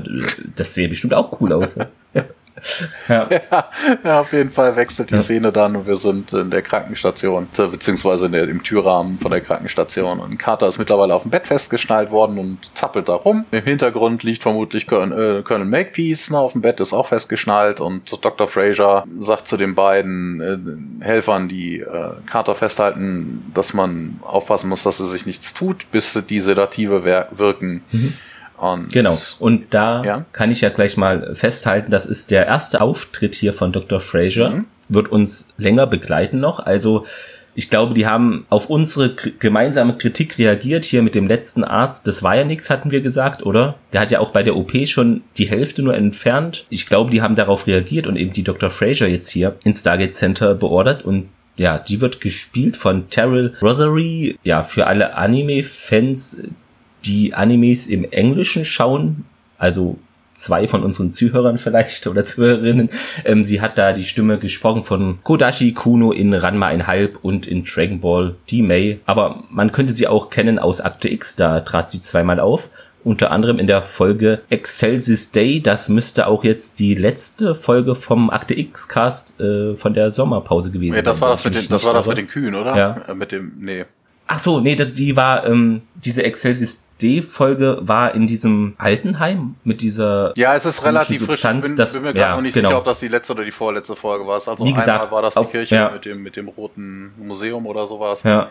Genau. Äh, einmal das mit dem Altersheim. Wobei, doch stimmt, du hast recht, das war die das letzte. War die, ne? Das war die letzte. Genau, da, wo wir auch erwähnt wurden, genau. Ja. ja. Und ja, dann ist sie mir noch bekannt als Battlestar Galactica Fan, bin ich ja auch aus Caprica, da spielt sie die Evelyn. Ja, dann haben wir sie jetzt hier bei uns mit an Bord im Stargate Center. Und O'Neill wendet sich auch direkt an sie und fragt, ob es die gleichen Symptome sind wie bei Johnson und äh, sie bejaht das und äh, die anderen Teilnehmer der Mission hätten ähnliche Symptome und sowas Verrücktes hätte sie noch nie gesehen und äh, sie winkt ihn heran, sie will ihm was zeigen und äh, ja, sie treten heraus in den Korridor und einige Mediziner laufen da rum und vor jeder Tür in diesem Korridor steht ein Wachtposten. Und, äh, Fraser sagt, wir haben die Unterkünfte aus der Zeit, als das noch eine Raketenbasis war, in Isolation Informationszellen verwandelt. Man weiß ja nie, was man durch das Sterntor mitbringt. Sie öffnet dann das äh, Sichtfenster der ersten Tour und äh, Johnson steht gebückt in der Zelle und sein Gesicht ist verformt und verhält sich wie ein sehr wildes Tier. Und Fraser weist dann auf die hervortretende Stirn hervor und äh, sagt, einige von ihnen entwickeln neue Körperbehaarung. O'Neill erkundigt sich für den Grund und Fraser sagt aber, sie wüssten ihn nicht und ähm, sie haben sämtliche Spezialisten der Armee angefragt, aber wegen der Geheimhaltungspflicht des Stargate-Projektes sind mir die Hände gebunden. Das ist aber auch, äh, findest du das nicht merkwürdig? Denn eigentlich geht man ja davon aus, okay, das ist alles geheim, aber da muss es doch trotzdem irgendwelche Kanäle geben, in denen das Stargate Center oder eben Pentagon, wer auch immer, dann trotzdem den Kontakt dann zu weiteren Experten in diese, zu diesem Thema sucht, oder? Dass es dann einfach gesagt wird, okay, das ist zu geheim, wir können jetzt keinen damit. Du kannst, ich meine, es gibt ja auch so. Du kannst oder? keine also, Details rausgeben, ne? Also von wegen, wie hat sich ja, die Person infiziert, ne? Also wo. Aber du kannst sagen, wir haben eine Infektion oder. Das hat sie ja auch gesagt. Sämtliche Spezialisten ja, okay, der Armee, aber ja. sie kann natürlich nicht in an die Zivilbevölkerung, also an zivile Forschung nee, gehen. Klar. Das funktioniert natürlich aus. Ergänzt dann auch, dass die Krankheit sich ausbreitet und äh, geht zur nächsten Tür und erwähnt, dass sie noch zwei weitere Fälle in der letzten Stunde bekommen haben. Und ihr guckt ins zweite Sichtfenster. Der Soldat dahinter verwählt sich ebenfalls wild und ähm, schlägt auf eine blutverschmierte Wand. Also er hat da schon öfter gegen geschlagen, also seine Hände sind blutig. Wie ein wildes Tier halt. Fraser dann wieder eine derartige Verhaltensstörung ist mir völlig neu. Sämtliche Opfer verhalten sich wie wilde Tiere.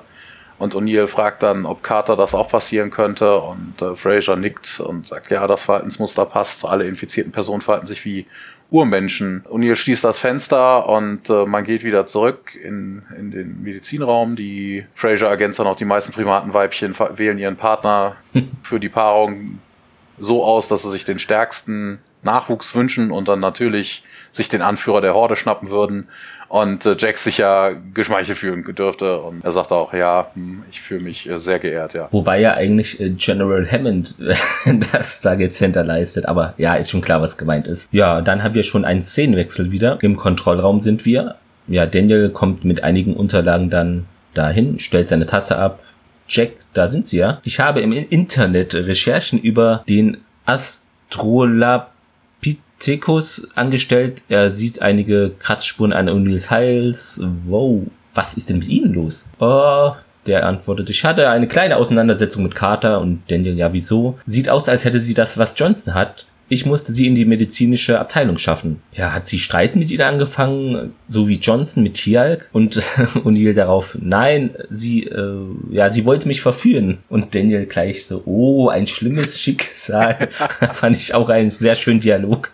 ja, ja, O'Neill, nein, so war das jetzt nicht. Sie hat sich wie ein wildes Tier aufgeführt, völlig durchgeknallt. Ja, ich möchte gern zu ihr, sagt der Daniel dann und dann O'Neill etwas hm, aggressiver. Wieso denn? Ja, na glauben Sie, was glauben Sie, wieso? Ich mag sie und jetzt ist es zu viel, aber für den O'Neill, er packt den Daniel, wird da wirklich aggressiver. Sie mögen sie, hä? Was soll das bedeuten? Das bedeutet, dass ich sie mag. Wir sind Freunde, lassen Sie mich los. Packt noch fester den Daniel, nein und ja, du hast es auf sie abgesehen. Daniel dann, ja, keine Ahnung, wovon du redest. Ich rede von Samantha, lass die Finger von ihr, okay? Ja, okay, okay, schon gut. Wir können ja zusammen in die medizinische Abteilung gehen. Lassen Sie mich einfach los. Aber der O'Neill schüttelt den dann so richtig durch. Ja, Sie sollen mich loslassen. Und O'Neill schlägt den jetzt auch plötzlich, den Daniel. Und dann der dann, ja, wachen hierher. Und einige Soldaten packen den O'Neill dann. Daniel steht dann vom Boden wieder auf und ja, aus seinem Mund läuft äh, Blut heraus und eine Soldatin erkundigt, erkundigt, sich noch, ob er denn in Ordnung sei. So kann's gehen. Mhm. Szenenwechsel wieder. Man ist wieder in der Krankenstation bei den Isolationszellen und äh, zwei Helfer neben Daniel und Tia Blut ab und Hammond redet mit Dr. Fraser und Fraser sagt, dass sie das, äh, den Organismus im Blut der Opfer isolieren konnten. Und Hammond fragt danach, ob es ein Parasit oder ähnliches wäre. Fraser sagt dann, nee, eher sowas wie ein parasitärer Virus. Und es. Covid-19? Ja, nee, das ist aber mhm. kein parasitärer Virus. Nein.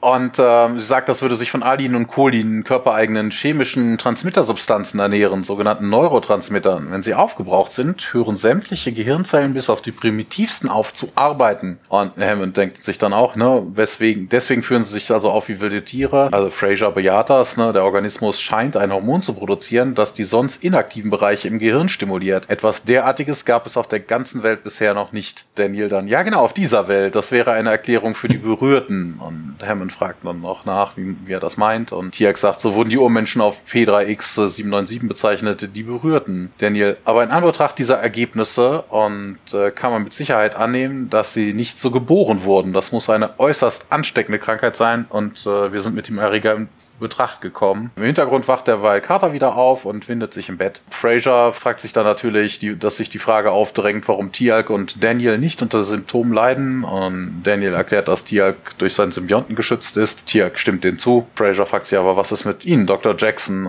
Keine Ahnung, sagt er, Sie sind der Arzt. Vielleicht bin ich von Natur aus dagegen immun. Tialk, vielleicht entwickeln sich die Symptome bei dir später. Daniel dann wieder, danke für die moralische Unterstützung. Also, na, ja. Tialk hat natürlich eine tolle Art, einen aufzumuntern. ja. Das ist, äh, ja. Fraser, ich werde von Ihnen beiden Blut abnehmen und auf den Organismus hin untersuchen und äh, sie wettet, dass beide ihn in sich tragen, denn der Erreger scheint wirklich sehr anstrengend zu sein. Das hat sie ja gerade schon mal erwähnt. Hammond denken Sie, wir haben es hier mit einer neuen Form der Pest zu tun? Wo ich mir denke, Pest, was hat denn die, der ja. Erreger Pestis damit zu tun? Nee. Also überhaupt nicht. ich glaube, dem Hammond fiel einfach nur ein, okay, früher hier Seuche oder so, was gibt's? Äh, Pest fällt mir ein, ich sag das einfach, komm. Ja, nee, das ist, ja, oder? das ist ein Übersetzungsfehler. Im Englischen heißt es Plague. Plage, ja.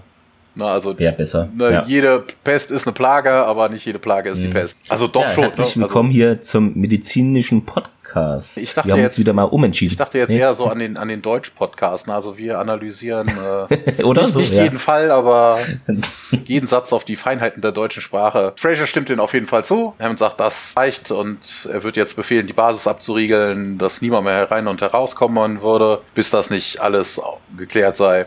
Hammond geht und aus einer der Isolationszellen ist ein Klopfen zu hören. ist halt O'Neill, der an die Tür klopft. Der sagt, er wird sich selbst schaden. Fraser sagt, ich habe ihn mit Beruhigungsmitteln vollgepumpt, aber vielleicht sollten wir ihm noch mehr verabreichen. Ah, nimmt eine Spritze und sagt dann los, los. Die Tür wird geöffnet. Ähm, Daniel und ein Soldat haben alle Hände voll zu tun, ihn festzuhalten. Also Tiag natürlich auch. Also die krallen sich den O'Neill zu dritt. Fraser sagt, halten Sie den Arm fest. Sie müssen seinen Arm festhalten und verreicht ihm ein Beruhigungsmittel und er schläft sofort ein. Und dann gibt's wieder einen Szenenwechsel, eine ganz kleine Szene. Wir sind nämlich jetzt in Hammonds Büro er steht dort und ja, das rote Telefon klingelt. Hier ist es wohl wichtig. Er ist nun dran am Telefon, der Hammond. Jawohl, Sir, hier ist General Hammond. Sir, ich fürchte, wir haben eine echte Krisensituation. Offenbar brachte unsere Mission eine höchst ansteckende Krankheit mit durchs Sternentor. Jawohl, Sir, ganz richtig. Ja, ich habe angeordnet, dass die Basis abgeriegelt wird, aber Sie sollten unbedingt noch eine bewaffnete Division herschicken. Sir, meine Empfehlung lautet, dass jeder, der versucht, die Basis zu verlassen, sofort erschossen und seine Leiche verbrannt wird. Bleibt ja eigentlich nichts anderes übrig, ne? Also klar, bei so solchen. Ja, okay, man könnte die Leute nicht, man müsste die Leute ja nicht unbedingt erschießen. Ne? Also man könnte sie auch einfach nur dran hindern. Erst verbrennen. Man nee. könnte ja auch einfach nur daran hindern, da irgendwie auszubüchsen. Auszubrechen. Ja. Was ich was, schießt denen ins Bein oder ähnliches, also genau, immobilisierst und sie und dann holst du einfach jemanden in einem entsprechenden Schutzanzug, der die Leute wieder zurückbringt. Ja. Also das wäre ja durchaus. Oder möglich. wie bei in Akte X dann einfach hier so äh, weiße große Zelte aufbauen und die Leute dann dahin packen.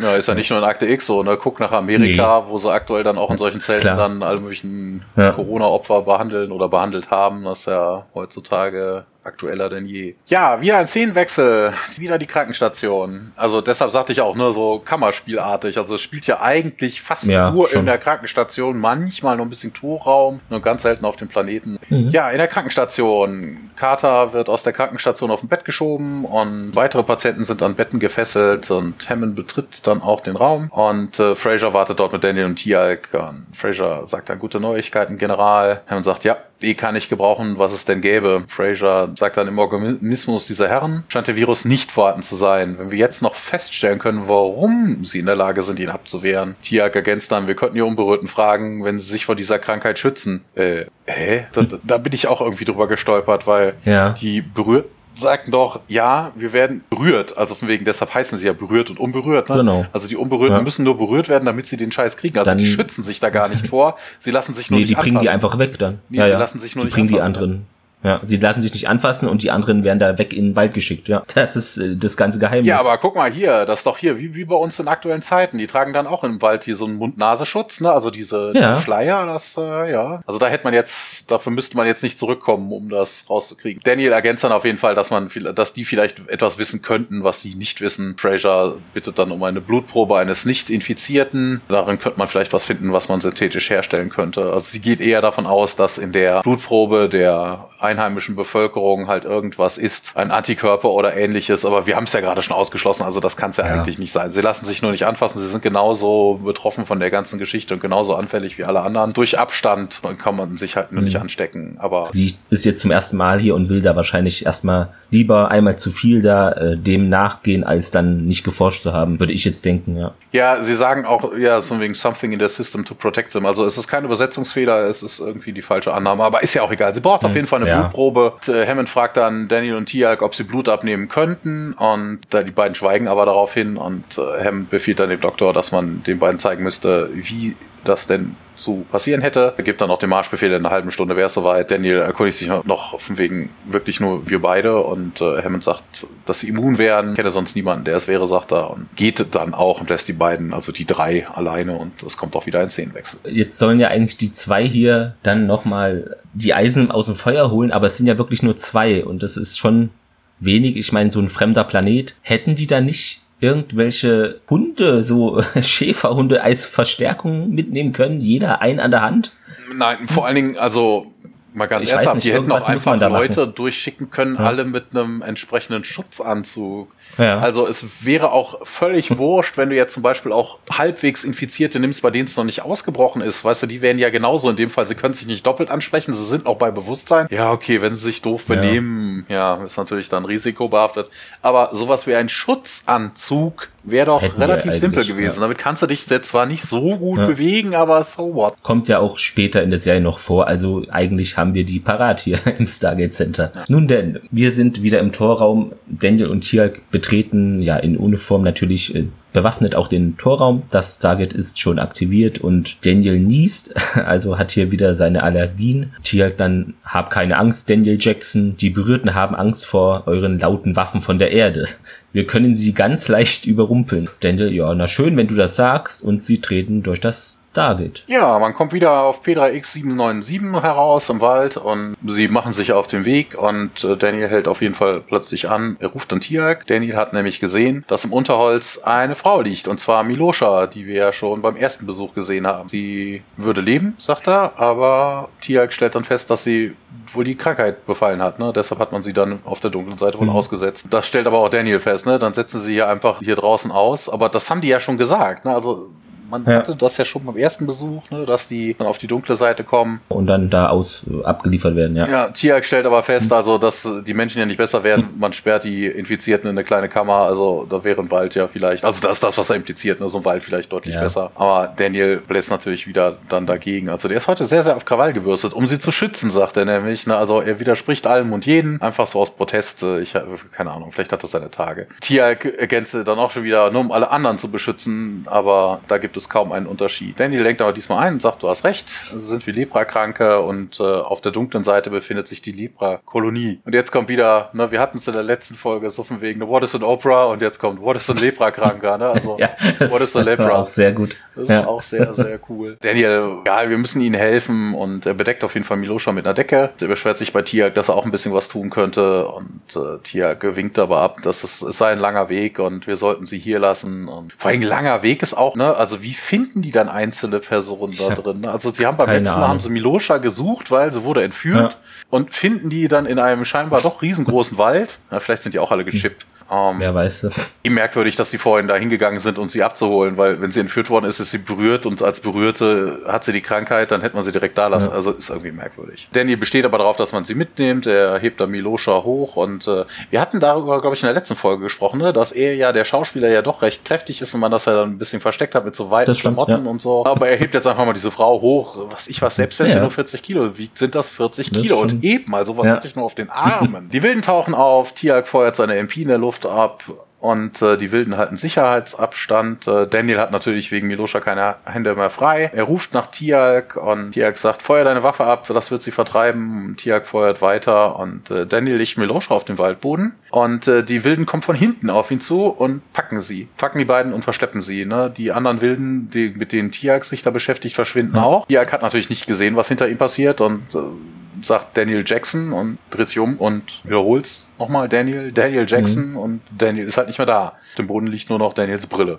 Der, ja, Tirk nimmt dann auch seine Nachtsichtbrille ab und da ist mir was aufgefallen und zwar ist dann so ein merkwürdiger Piep-Sound, warum auch immer. Das war vorher nicht so, als die ihre Nachtsichtbrillen abnahmen und der klingt fast eins zu eins wie R2D2, wenn er so, so lospiept. Ich weiß nicht, warum das hier so drin war in der Folge. Ja. Oh, vielleicht hat er das Ding ausgeschaltet. Kann sein, ja. Aber klang wirklich wie R2D2.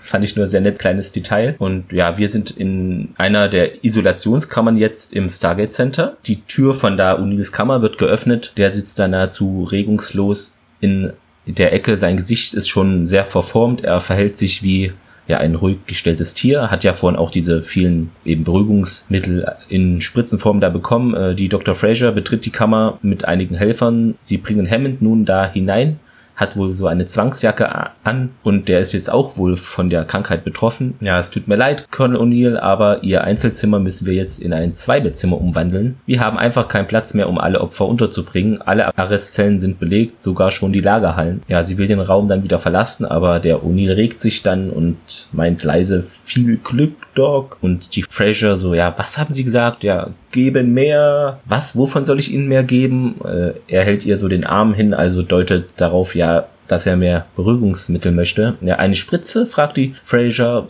Wollen Sie mehr Beruhigungsmittel? Sie haben doch bereits die maximale Dosis bekommen. Zweimal so viel wie alle anderen, weil sie aggressiver waren. Und er aber bleibt dann dabei, ja, gebe, also so wie er sich noch äh, äußern kann. Und die meint, nee, das ist so gefährlich. Sie steht dann auf und O'Neill äh, lauter, ja, geben. Warum sind sie denn so hartnäckig? Und zu einem Helfer dann, ja, kommen Sie, sagt die Dr. Fraser und gibt dann schließlich O'Neill noch eine Spritze. Der will sich wohl wirklich mit aller Macht dagegen diese fremden Einflüsse wehren und die Fraser dann auch, ja, Sie müssen große Schmerzen haben. Sie steht dann auf, will den Raum verlassen, aber O'Neill redet weiter. Ja, Doc verzieht so das Gesicht bei jedem Wort.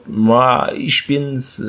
Sie sind also noch irgendwo da drin, ja? O'Neill Traum? Also hofft, dass er das alles nur träumt. Aber das wird natürlich verneint von der Dr. Fraser. Und ja, diese Betäubungsmittel würden wohl, ja, diese primitiven Triebe unterdrücken. Können Sie mich hören? fragt sie. Ja, O'Neill fragt, ja, was ist, was ist? Also was ist hier überhaupt los? Und Fraser antwortet, ja, ein parasitärer Virus und wir können nur sagen, dass er eben die körpereigene Chemie insgesamt äh, beeinflusst. Der Testosteronspiegel steigt extrem, deshalb auch das aggressive Verhalten. Ein Histaminolytikum, es spaltet Histamin. O'Neill, ja, experimentieren, will dann wohl, dass er für Be Versuche benutzt wird und die Dr. Fraser meint ja, nein, Sir, das kann ich nicht, aber O'Neill bleibt dabei, ja, sie müssen es. Wir sind wieder auf P3X797 und zwar in dem Gebäude, also es sieht halt tempelartig aus, ne? Also am Gebäude ist nur der Schauplatz und äh, Tiag steht vor dem Tempel, schaut sich nochmal um, geht hinein. Da stehen dann zwei Wachen und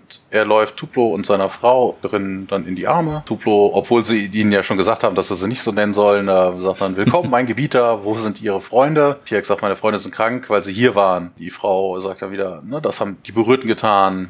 Tuplo, sie wurden von den Hilkstar verflucht und Tiak erklärt aber, dass es kein Fluch sei, sondern eine Krankheit. Er hätte einen seiner Freunde im Reich der Dunkelheit verloren und äh, man müsse ihm helfen, ihn zurückzuholen. Tuplo ist aber eher entsetzt von der Vorstellung. Wieso? Damit er uns alle mit seinem Fluch anstecken kann? Nee, das äh, wäre besser, wenn er dort blieben würde. Tiak sagt aber, er hat die Krankheit nicht, er wäre immun, er ist nicht verflucht und äh, Tuplo sagt dann aber, ja, nee, dann ist er bestimmt schon tot. Ja, Tiak versucht es dann auf eine andere Art und Weise und versucht dann die Menschlichkeit in ihm zu appellieren Christian und sagt dann, er hat seine Tochter bei sich und äh, Tuplo winkt aber auch wieder ab, ne? Miloscha ist tot und ja, nee, nee, sie ist da draußen in der Dunkelheit, er hätte sie gesehen. Die Wahrheit ist irgendwo da draußen. Genau. Ihr müsst mir helfen und äh, sie und meinen Freund zurückbringen. Und gesagt, er, er ist überhaupt nicht davon begeistert und ja. weist nochmal darauf hin, dass sie unter den Berührten lebt, dass sie nicht mehr unter ihnen leben würde und nicht mehr unter ihnen leben könnte und deswegen sei sie tot. Und hier besteht darauf, sie ist nicht tot. Duplo, also er würde seiner Tochter helfen, würde er es nicht mit Sicherheit wissen, dass das äh, unmöglich wäre. Die Frau ergänzt dann auch, dass viele Angehörige unter den Berührten haben und äh, dass ihr eigener Vater dort sei, aber dass man es akzeptieren müsse, ne, man könne ihnen nicht helfen, deshalb mhm. sind, wären die für die einfach tot und ich nehme an, das ist dann einfach gedanklich einfach besser, wenn du davon ausgehst, dass die Leute tot sind, dann kannst du damit auch irgendwie abschließen, als dass du da irgendwie ja. jeden Tag daran denkst, dass sie irgendwie leiden und man nicht bei denen sein könnte, wie auch immer. Wobei, da muss man sich aber schon kräftig das einreden, dass das irgendwie funktioniert. Aber egal. Vor allem der Tieralk. Der stoische Tieralk fragt dann, wie könnt ihr bloß so herzlos sein? das fand weißt ich du, auch dieser absolute Klotz. Ja, ja. Das ist ja. Das ja. ist auch sehr, sehr geil. Sehr gut. Tuplo bittet Tiak auf jeden Fall jetzt zu gehen. Tiak bittet dann um eine Probe von dem Blut, wenn man ihm schon helfen will. Und davon ist man nicht begeistert. Und die Frau ist, sagt dann auch, ich will diesen Mann nie mehr in meiner Gegenwart sehen. Und Tuplo kennst dann auch, ihr seid hier nicht mehr willkommen. Wenn wir zurückkehren, dann erwarte ich, dass ihr nicht mehr da seid. Die beiden verlassen den Raum. Tiak geht zurück ähm, zum Eingang und sagt zu den Wachen, tut mir leid, und schlägt sie da nieder, nur um dann die Spritze rauszuholen und ja. um den Wachen dann Blut abzunehmen. Ähm, Würde, die nächste ja. Szene kann man so mhm. gut wie überspringen, ne? Also nochmal ja. im Wald und äh, Daniel mit den Wilden an der Feuerstelle. Er will sich irgendwie verdrücken, aber man packt ihn und schlägt Wird ihn gepackt, dann wieder nieder. Ja, hier muss ich noch was erwähnen und zwar, ich weiß nicht, äh, mir kam es in dieser Folge sehr, also ich fand es sehr belustigend, aber auch leicht befremdlich, wie Tialk läuft. Der läuft immer so geradeaus und wie so ein Roboter. Also es hat mich wirklich an Robocop oder irgend sowas erinnert. und ich fand es auch witzig, weil er dann immer teilweise das Tempo variiert, aber sonst eigentlich immer nur geradeaus läuft. Das ist mir aufgefallen. In dieser Szene von eben am Ende, eben mit diesem Blut abnehmen, das wurde wohl falsch gemacht. Ja, da wurde wohl fälschlicherweise Blut vergossen und er brach nämlich das Siegel von diesem Fläschchen und führte die Nadel ein. Das hätte wohl eigentlich umgekehrt sein müssen und es ist also unwahrscheinlich, dass er so Blut abnehmen konnte. Ah. Nur so viel dazu. Ne? Guck mal, Habe ich äh, fiel mir natürlich auch nicht auf, weil ich bin da nicht vom Fach. Ja, wir aber, sind multifunktional. Jetzt sind wir schon beim Medizin-Podcast angekommen. Natürlich, also wir vereinen hier wirklich alles. Ich meine, was hatten wir noch? Wir machen noch äh, einen Highlander-Podcast demnächst. Hab genau, ich genau, ja. ja, genau, ja. Keine Freizeit und keine Arbeit mehr. Naja, warum nicht? Wobei das wird es einfach ersetzen, ne? Muss nur noch irgendwer bezahlen, oder? Ja. Die Szene im Wald hatten wir, hattest du eben erwähnt, und wir sind nun wieder auf der Krankenstation. Die Dr. Fraser behandelt dann ja mit einer Helferin zusammen die Kater, die ja immer noch da am Bett festgeschnallt ist, hat auch eine Wunde an der Seite und die Fraser sagt dann, ja, das ist sehr gut äh, zur Helferin. Tialk betritt den Raum und Fraser unterhält sich weiter mit ihrer Helferin ja Augenblick und zu Tialk dann Gott sei Dank, dass sie wieder da sind. Was ist mit Captain Carter, fragt er. Und ja, die Dr. Fraser dann eine andere Patientin hat auf sie eingestochen. Keine Sorge, es sind nur oberflächliche Wunden. Es ist nichts Ernsthaftes passiert. Uns ist der Platz hier ausgegangen. Wir mussten die Isolationszellen doppelt belegen. Ja, sie verlassen die Krankenstation dann Richtung dieser besagten Isolationszellen. Tialk äh, sagt, ja, hier, die Mission war erfolgreich, ich konnte hier Blutproben äh, nehmen und übergibt sie. Gute Arbeit, Mr. Tialk. Äh, sie nimmt die Blutprobe dann an sich. Sagt sie denn im Englischen auch, ja, ja hier gute Arbeit, Mr. Tialk, oder ist es da anders? Nee, es ist Mr. Tialk, ja. Nee. Ja, finde ich auch sehr witzig, weil wirkt schon befremdlich, aber warum nicht, ja. Ja, äh, die Krankenstation. Ne? Wir verlassen die Krankenstation, sind wir über die Isolationszellen und Tiake geht in O'Neills Raum und spricht ihn auch an und O'Neill wieder abgehakt, ja, äh, er entschuldigt sich auf jeden Fall bei ihm und sagt dann, er hätte Daniel Jackson äh, in der Dunkelheit des Planeten verloren, es täte ihm leid. Und ja, ein paar Minuten später kommt ähm, Fraser in die Isolationszelle und Fraser sagt, Colonel O'Neill, ich hab, bin da möglicherweise auf etwas gestoßen und äh, sie hätte die Blutprobe untersucht, die Tierjagd mitgebracht hätte. Diese enthielte wohl kein Histamin, also so gut wie nichts. Und O'Neill in seinem Zustand äh, kann er das natürlich nicht so fassen, wobei ich glaube, so technisch versiert ist Jack auch nicht im realen Leben, also wenn er ich, ja, ist. Also er würde auch so ja. schauen. ja. Fraser ergänzt dann, äh, wenn die Bewohner dieses Planeten Menschen sind, äh, wie sie sagen, dann muss sich in ihrem Blut Histamin befinden. Ähm, Tiak erkundigt sich, was das denn bedeuten würde. Und äh, Fraser ergänzt, wie ich schon sagte, dieser Mikroorganismus äh, ist ein Histaminolytikum. Es ernährt sich von Histamin. In den Unberührten befindet sich kein Histamin. Deswegen überlebt der Virus in ihnen nicht. Und das ist Quatsch. Also es, im Englischen heißt es auch so, aber mhm. wir haben ja herausgefunden, die Unberührten haben Angst ja. vor den Berührten. Sie wollen sich nicht von denen anfassen lassen, weil sie mhm. könnten sich dann infizieren. Also entweder bin ich immun, dann kann mich niemand infizieren, dann sind mir auch ja. die Berührten völlig egal. Also es irgendwie widerspricht sich das Ganze. Ja. Das ist irgendwie so Heckmeck in dieser Folge. Aber Tia ist ja, versteht das ja auch nicht so ganz. Ne? Er sagt ja auch, ich verstehe das nicht. Die Unberührten sind die, die zu berührten werden. Wenn sie ja, die Substanz, ja. von der sie sprechen, nicht in sich tragen, warum verändern sie sich dann einige von ihnen? Ja, ne, Fraser stellt dann irgendwie Vermutungen an, nur weil einige von ihnen einen niedrigen Histaminspiegel haben, was bedeutet, dass sie wahrscheinlich auch über Nahrung nie ein natürliches Antihistamin zu sich nehmen. Die, diejenigen, die es nicht essen, werden diese Krankheit bekommen und dadurch kamen wir auf diese Idee. Mhm. Ja, hä? Aber das ist auch nicht so glaubwürdig, finde ich, oder? Weil die leben da ja stammähnlich. Das heißt, die werden zu 95 Prozent alle das gleiche essen. Wahrscheinlich irgendwie hier ein Tier, was sie über Lagerfeuer braten oder Pflanzen. Ich glaube nicht, dass dann der eine sagt, ach nee, hier, ich bin Veganer, der andere isst nur Fleisch. Ja, also die bei, werden doch alle dasselbe ja, essen. genau. Bei Kindern könnte ich das dann nachweisen, nee, ich ja. esse meinen Spinat nicht oder sowas. Aber genau, ja. da wäre die Rasse schon ja. lange ausgestorben, wenn alle Kinder sich infizieren würden. sie mussten es irgendwie erklären, aber hm, ja, schwierig. Ja. Ja. Ja, auf jeden Fall ergänzt dann Fraser noch, dass äh, Dr. Jackson und sie unter einer akuten Rhinitis leiden würden und starken Allergien und deshalb halt selber Antihistaminikum zu sich nehmen würden. Deswegen hätten die beiden das auch nicht. Sie legt das noch näher klar, ne? Antihistaminpräparate und ne? sie hätten halt keinen Histamin, von dem sich ja. der Mikroorganismus ernähren könnte, genau wie die Unberührten. Tiak erkundigt, sie fragt nochmal genau nach, heißt das, sie haben ein Mittel dagegen? Fraser stimmt zu, ne? man müsste ihnen Chlorphenamin verabreichen und abwarten, ob es hilft und O'Neill mischt sich wieder ein und mit seiner radebrechenden Stimme mehr. Fraser sagt aber, ja, Menge, die Dosis, die erforderlich sei, um den Körper sämtliches Histamin zu entziehen, könnte schädlich sein, ob ihm das klar wäre. Und ja, Fraser nimmt dann ihre Spritze und spritzt in Jacks Topf noch ähm, mehr von dem Zeug. Und sie sagt dann noch, jetzt können wir nur noch hoffen und schließen sie ihn wieder ein. Tia klickt O'Neill auf sein Bett und äh, beide verlassen daraufhin die Isolationskammer. Und wir springen in eine Isolationszelle beziehungsweise auch den Korridor. Tiak sitzt vor der Zelle, als es von drinnen dann gegen die Tür klopft. O'Neill aus der Zelle. Tialk, Doc, machen Sie die Tür auf. Tialk. Der steht auf und zieht die Klappe da auf. Colonel O'Neill. Lucy, ich bin zu Hause, sagt er. Dirk, ich bin nicht Lucy. Also da musste ich schon sehr laut lachen. Fand ich einfach zu gut hier mit seinem nicht vorhandenen quasi Gesichtsausdruck. Und ja, und ja, das weiß ich doch hier. Das ist nur eine Anspielung auf ein, ach, schon gut, mach die Tür auf. Aber der sagt, nein, hier, ich rufe die Ärztin und O'Neill, nein, nein, komm schon, mir geht's gut, ich bin wieder ich selbst, mach jetzt auf. Aber der Tierk bleibt dabei. Ich kann nicht sicher sein, dass du du selbst bist. Du hast mich Lucy genannt. Das erinnert mich an deine Folge aus meiner Kindheit bei Alf. Da ja. hat er doch auch irgendwelche komischen Anfälle, was ich war, ah, sowas wie so Bonfar und da sitzt er doch in dieser Kiste ja. und er will dann den Jungen irgendwie dazu verleiten, ihn dann rauszulassen, obwohl man ihn völlig absichtlich in diese Kiste gesperrt hat. Komm, lass mich raus, lass mich raus. Ich bin's doch, der O'Neill. Ja, haben wir vielleicht hier Alf-Fans in der Regie oder eben ich weiß, es ist, äh, am Set? Die Szene Ja, möglich, macht, klar. Welche Serie ist das denn? Was ich was? Ich bin zu Hause, Lucy. Ähm, ja, ja, das äh, komme ich später noch drauf. Okay. Ich habe es jetzt gerade nicht im Kopf. Ich hatte es in der Trivia dann, aber alles später kommen wir dann noch mal drauf. Ja, ich, genau. Ansonsten kann ich, ja. wüsste ich jetzt nur die Dinos, ne, wo er immer reinkommt und sagt, ich bin ja. da, wer noch? Ja.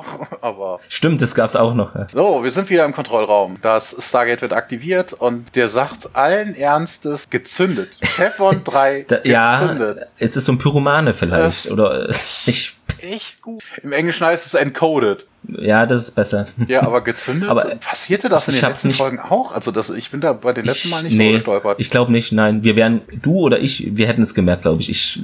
Also ich fand das auch sehr merkwürdig, weil was wird da gezündet? Okay, ist es vielleicht, weil es ab und zu da unten mal qualmt, wenn sich das äh, Stargate dreht oder Ja, ich war, war das nicht, war das nicht eine Kühlung oder irgendwie sowas? Irgendwie ja, kann sein. Irgendwie. Aber gezündet, ja. Auf jeden Fall, Hammond steht auch im Kontrollraum und er ist scheinbar wieder gesund. Ne? Der Techniker zündet jetzt sein Chevron 4, also der Pyromane ist weiter am Werk. Und im Torraum selber rüstet äh, Dr. Fraser und Neil Carter und Tiag und einige anderen Soldaten mit Betäubungsgewehren aus. Fraser erklärt, dass halt die Gewehre mit Betäubungspfeilen geladen mhm. sind, die dieses Chlorphenamin enthalten. Wenn ein Berührter davon getroffen wird, müsste er lang genug in Bewusstlosigkeit versetzt werden, damit der Virus ausgehungert wird. Wünscht ihnen auch viel Glück. Ne? O'Neill bedankt sich und Carter fragt sich, wie sollen wir damit alle Berührten betäuben? Und ja. O'Neill sagt, ja, wir suchen ja Daniel, ne? also alle, die uns da bis dahin im Weg stehen und äh, die betäuben wir und den Rest, das muss man den Unberührten überlassen. Carter hofft, dass Daniel noch lebt ne? und fragt sich, ne? glauben Sie auch, dass er noch lebt? Und O'Neill, das sollten wir jetzt herausfinden und dann treten sie durch das Stargate. Das fand ich etwas, äh,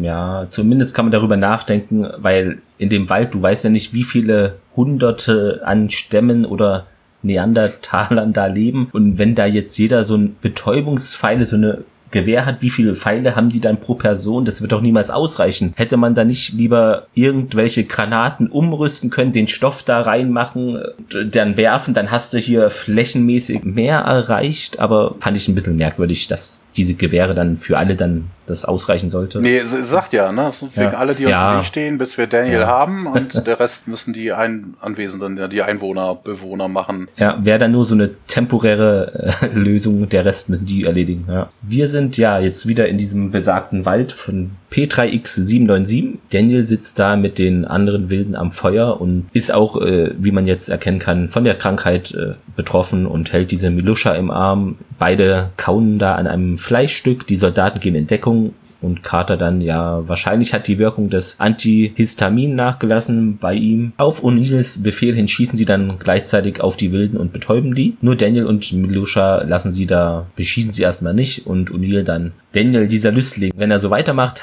hat er bald auf jedem Planeten ein Mädchen. Und ja, Carter, ich verpasse ihm eine Injektion einfach. Sie zieht eine Spritze auf und geht dann auf den Daniel zu. Auf einmal setzt er zum Sprung an, doch kurz Oh, nicht auf die Toilette gehen, bitte. Äh, Tee, ähm, Tee. okay, sehr gut.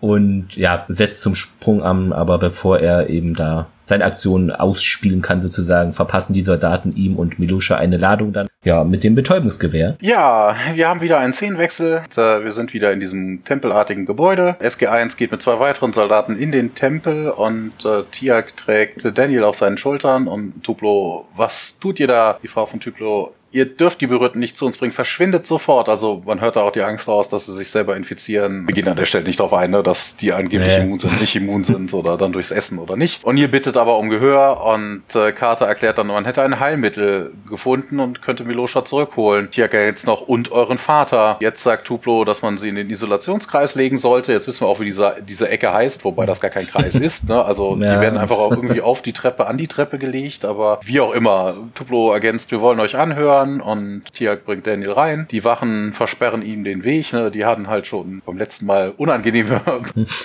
Erfahrungen mit Tiag gemacht und äh, Tuplo winkt aber ab, man soll ihn passieren lassen. Wenige Minuten später sitzt man an einem Tisch. Tuplo fragt, wenn ihr keine Götter seid, wie habt ihr dann diesen Fluch besiegt? Und Neil dann, ja, wäre kein Fluch, ähm, es ist eine Krankheit, Karte ein Virus. Wobei die vermutlich mit weder dem einen, also Krankheit schon, aber was ein Virus ja. ist, äh, werden die auf der Stufe nicht. Wobei ich das interessant finde, ja. dass sie irgendwie nicht so von wegen, ja, Fluch, Fluch, Fluch. Also gerade in diesen, mhm. gerade in diesen Kulturkreisen, auch so altes Ägypten, die Leute kannten ja durchaus das eine oder andere. Ne? Also viel Wissen ging ja. verloren, die kannten die Kraft der Natur, ne? das, was man früher auch als Kräuterhexe bezeichnet hat. Also vieles ist ja mittlerweile wieder verschüttet, aber damals kannte man solche Dinge auch. Klar hat man das dann als göttlich gegebenenfalls in manchen Zeiten, wie man dagegen vorgeht, was man dagegen tun kann. Also, dass man da jetzt unbedingt einen Fluch rausmacht, ich weiß ja. nicht. Auf jeden Fall, Daniel ruft irgendwie Jack und äh, O'Neill, naja, kommt zu sich, die stehen auf und gehen rüber und Daniel guckt sich wo wir sind. Hier äh, erklärt das Offensichtliche, dass man auf der hellen Seite von Pedra X797 sein würde. Daniel bläst wieder ein selber Horn, was am Anfang schon gesagt, wir sollten ihm nicht, äh, wollten wir ihm ja. nicht einen schöneren mhm. Namen geben und ähm, er nimmt seine Brille von Tiak entgegen und O'Neill nickt, ähm, er wäre ganz der Alte, ganz normal und Carter, ja, sehr schön. Die Frau von Tuplo, das müsst ihr erklären, was wir eigentlich gerade schon gemacht haben. Carter, wir wissen, wie man den Fluch kurieren kann. Und Tuplo wieder, wie, wenn ihr keine Götter seid. Ähm, O'Neill, kommt mit hinaus, wir zeigen es euch. Und nun gehen wir auch hinaus und zwar an die Waldgrenze, also da, wo wir auch vorhin schon gesprochen haben, dass es dann wirklich auf einmal hell ist, dort im Verhältnis zu dem Wald daneben.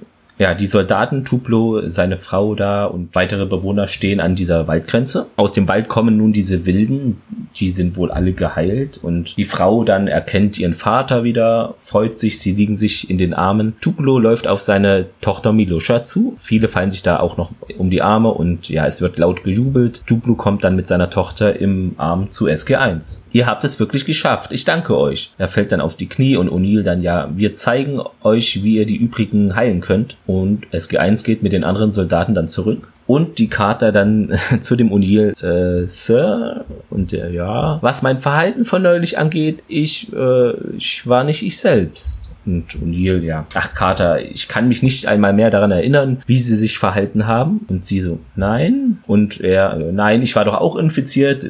Wissen sie nicht mehr und die Kater, ach ja, richtig gut, dann bin ich aber froh und, und ihr weiter, ach übrigens, wie geht's der Wunde? Wunde? Und ihr, ja, ich habe gehört, jemand hat ihnen ein Messer in den Bauch gestoßen. Ach, das, ach, das ist gar nichts. Mit etwas Glück gibt es das, äh, gibt es nicht mal eine Narbe und O'Neill dann darauf, ja, gut, ich habe mir schon Sorgen gemacht. Und die Kater lächelt, wirklich? Und O'Neill, ja, na klar, wenn sie nicht richtig verheilt, werden sie wohl nie wieder dieses süße, kleine, nabelfreie Top tragen. Ja, er geht weiter. Carter sieht ihm einen Augenblick entgeistert so hinterher, aber beginnt's dann auch das ist das Ende dieser Folge. Wobei so genau habe ich in der Szene gar nicht reinge äh, hingeguckt, äh, als die da hm. an seinem Spinn stand, aber äh, ja. ein nabelfreies Top, die hatte doch Military-Unterwäsche an, also das war doch so ein typisches Feinripp in, in wie nennt man das, in was für einem Grün? Ja, Olivgrün, das war, Olivgrün Es war, so? glaube ich, Olivgrün, wenn mich meine Sinne nicht täuschen, ja. Also das, das wäre schon wirklich merkwürdig, würde die Army irgendwelche bauchfreien äh, Oberteile... Aber es war relativ kurz, äh, ich muss da noch mal so. in den Fotos nachschauen. Warte, ich habe doch Fotos gemacht. Jetzt, das macht sich super in einem Audio-Podcast, oder? Ein Moment. Genau, du zeigst das jetzt einmal in die Kamera. Und ich zeige ich zeig das, das den Hörerinnen und Hörern, genau. Das ist absolut kein Problem. Ah, das ist eine schlechte Winkel. Da küssen sie sich, da guckt die Kater verstört. Also es ist ja olivbräunlich und sehr kurz. Ich sehe jetzt den Bauchnabel in der Einstellung nicht, aber es könnte theoretisch doch sein, ja. Okay, merkwürdig. Ja, die Army als Vorreiter, was äh, Gleichberechtigung angeht, ne? Dann können dann Frauen noch anziehen, was sie wollen und rocken, top, ein bauchfreies ja, Top und ja, ja. Mit Kleid in den Krieg ziehen, warum nicht? Die Kleider jetzt gibt's jetzt nicht, aber nur wegen die Soldatin, ja. die ähm, Daniel aufgehoben hat, äh, als äh, Jackie ihn ja. niedergeschlagen hat, ja, die hat ja auch ganz normal ein Uniformchen an, das ist ein, genau. Ne, aber auch ein Rock. Wer weiß, das war noch die Anfangszeit hier, ja. Wir haben diese Folge geschafft und würden jetzt zur Trivia kommen falls du nichts noch hast. Ich baue meine ja meistens ja. an. Also es gibt ein paar Sachen, die genau. mir hier in der, in der Folge aufgefallen sind. Mhm. Zwei Sachen. Die eine hätte einem vorher schon auffallen können. Also ich weiß auch nicht, warum es mir in dieser Folge aufgefallen ist. Also mir kam der Gedanke die Tage generell unter. Und zwar, dass äh, Symbiont für den Goa'uld eigentlich die falsche Bezeichnung ist. Ne? Also er unterwirft das Ding mhm. ja. Also eigentlich ist es ein Parasit. Also ein ja. Schmarotzer mehr oder weniger. Ne? Also bedient sich dem Ganzen. Ne? Also die Tok'ra selber, ne? die leben ja wirklich in der Symbiose. Beide Teile haben genau. was davon. Der der, Mensch hat ein längeres Leben, Gesundheit, hat trotzdem einen freien Willen und der Symbiont so hat einfach miteinander einen dann. Körper. Genau, das ist ja, ja, der Sinn von der Symbiose. Genau, ne? Symbiont. Symbiose. Ähm, Gua'uld selber ist eigentlich ein Hirnparasit, der den, der dem Wirt halt seinen Willen aufdringt. Und äh, das werde ich im Clemens auch mit dabei geben. Das wird in die Shownotes kommen. Da gibt es einen Artikel von der Süddeutschen. Es gibt solche Hirnparasiten, die ihrem Wirtstier ihren Willen aufdrängen, aufdrängen die sich dann merkwürdig verhalten. Also ja. gerne mal reinlesen. Kommt in die Show. Und jetzt können unsere Hörerinnen und Hörer schlechter schlafen. Vielen Dank äh, an dich an dieser Stelle. Nein, aber ist klar, dass es sowas auch gibt. Und ich glaube, später äh, wird es auch so sein, dass einige auch sagen, okay, wir sehen die als Parasiten und andere eben handeln das anders, wie du eben schon ja, gesagt ja. hast. Genau, jetzt habe ich eine Quizfrage für dich. Und zwar die letzte Folge, das haben wir ja beide jedenfalls ja so gesehen, war jetzt nicht so die Hochkultur der Sci-Fi-Unterhaltung. Was denkst du denn von der Fernsehquote? Wirkt sich das denn darauf auch aus auf diese Folge oder nicht? Die Leute haben bei der letzten Sci-Fi erwartet, haben keinen bekommen. Genau, ja. Naja, okay, das ist ja immer so ein Auf und Ab hier. In der, hm. na, also ich würde mal sagen, es ist circa gleich geblieben. Sehr gut. Es ist nämlich ein bisschen nur gesunken. Die letzte Folge hatte ja 3,1 Millionen Zuschauer, also 9,9 Prozent Fernsehquote und jetzt sind wir bei 2,9 Millionen Zuschauern und 8,8 Prozent Also du lagst Gold richtig. Ja, es ist halt irgendwie, ja, wir kommen ja gleich noch zur Wertung, aber hm. also für eine Sci-Fi-Serie ist bis auf das Stargate-Thema hier nicht viel Sci-Fi vorgekommen. Also da hättest du genauso gut irgendwo auf der Erde rumreisen können und irgendein Virus irgendwas entdecken ja. können. Ne? Outbreak, lautlose Killer. Das ist sowas wie jetzt mit dem Coronavirus. Ne? Der taucht aus dem Nichts ja. auf, kannte man vorher nicht. Äh, ja. Bekommen wir jetzt Stabwaffen von der Regierung oder weil das muss doch auch positive Effekte haben. Nein, Spaß beiseite. Ähm, ich glaube, vorhin hast du es kurz angesprochen, so Kostenintention ähm, ähm, bezüglich dieser Folge. Und zwar kann ich dazu was sagen. Ich habe ja so Bücher gekauft und in einem stand das drin. In der ersten Staffel hier, wo wir jetzt ja sind, hat eine Folge ja im Durchschnitt, kann man sagen, 1,4 Millionen Dollar gekostet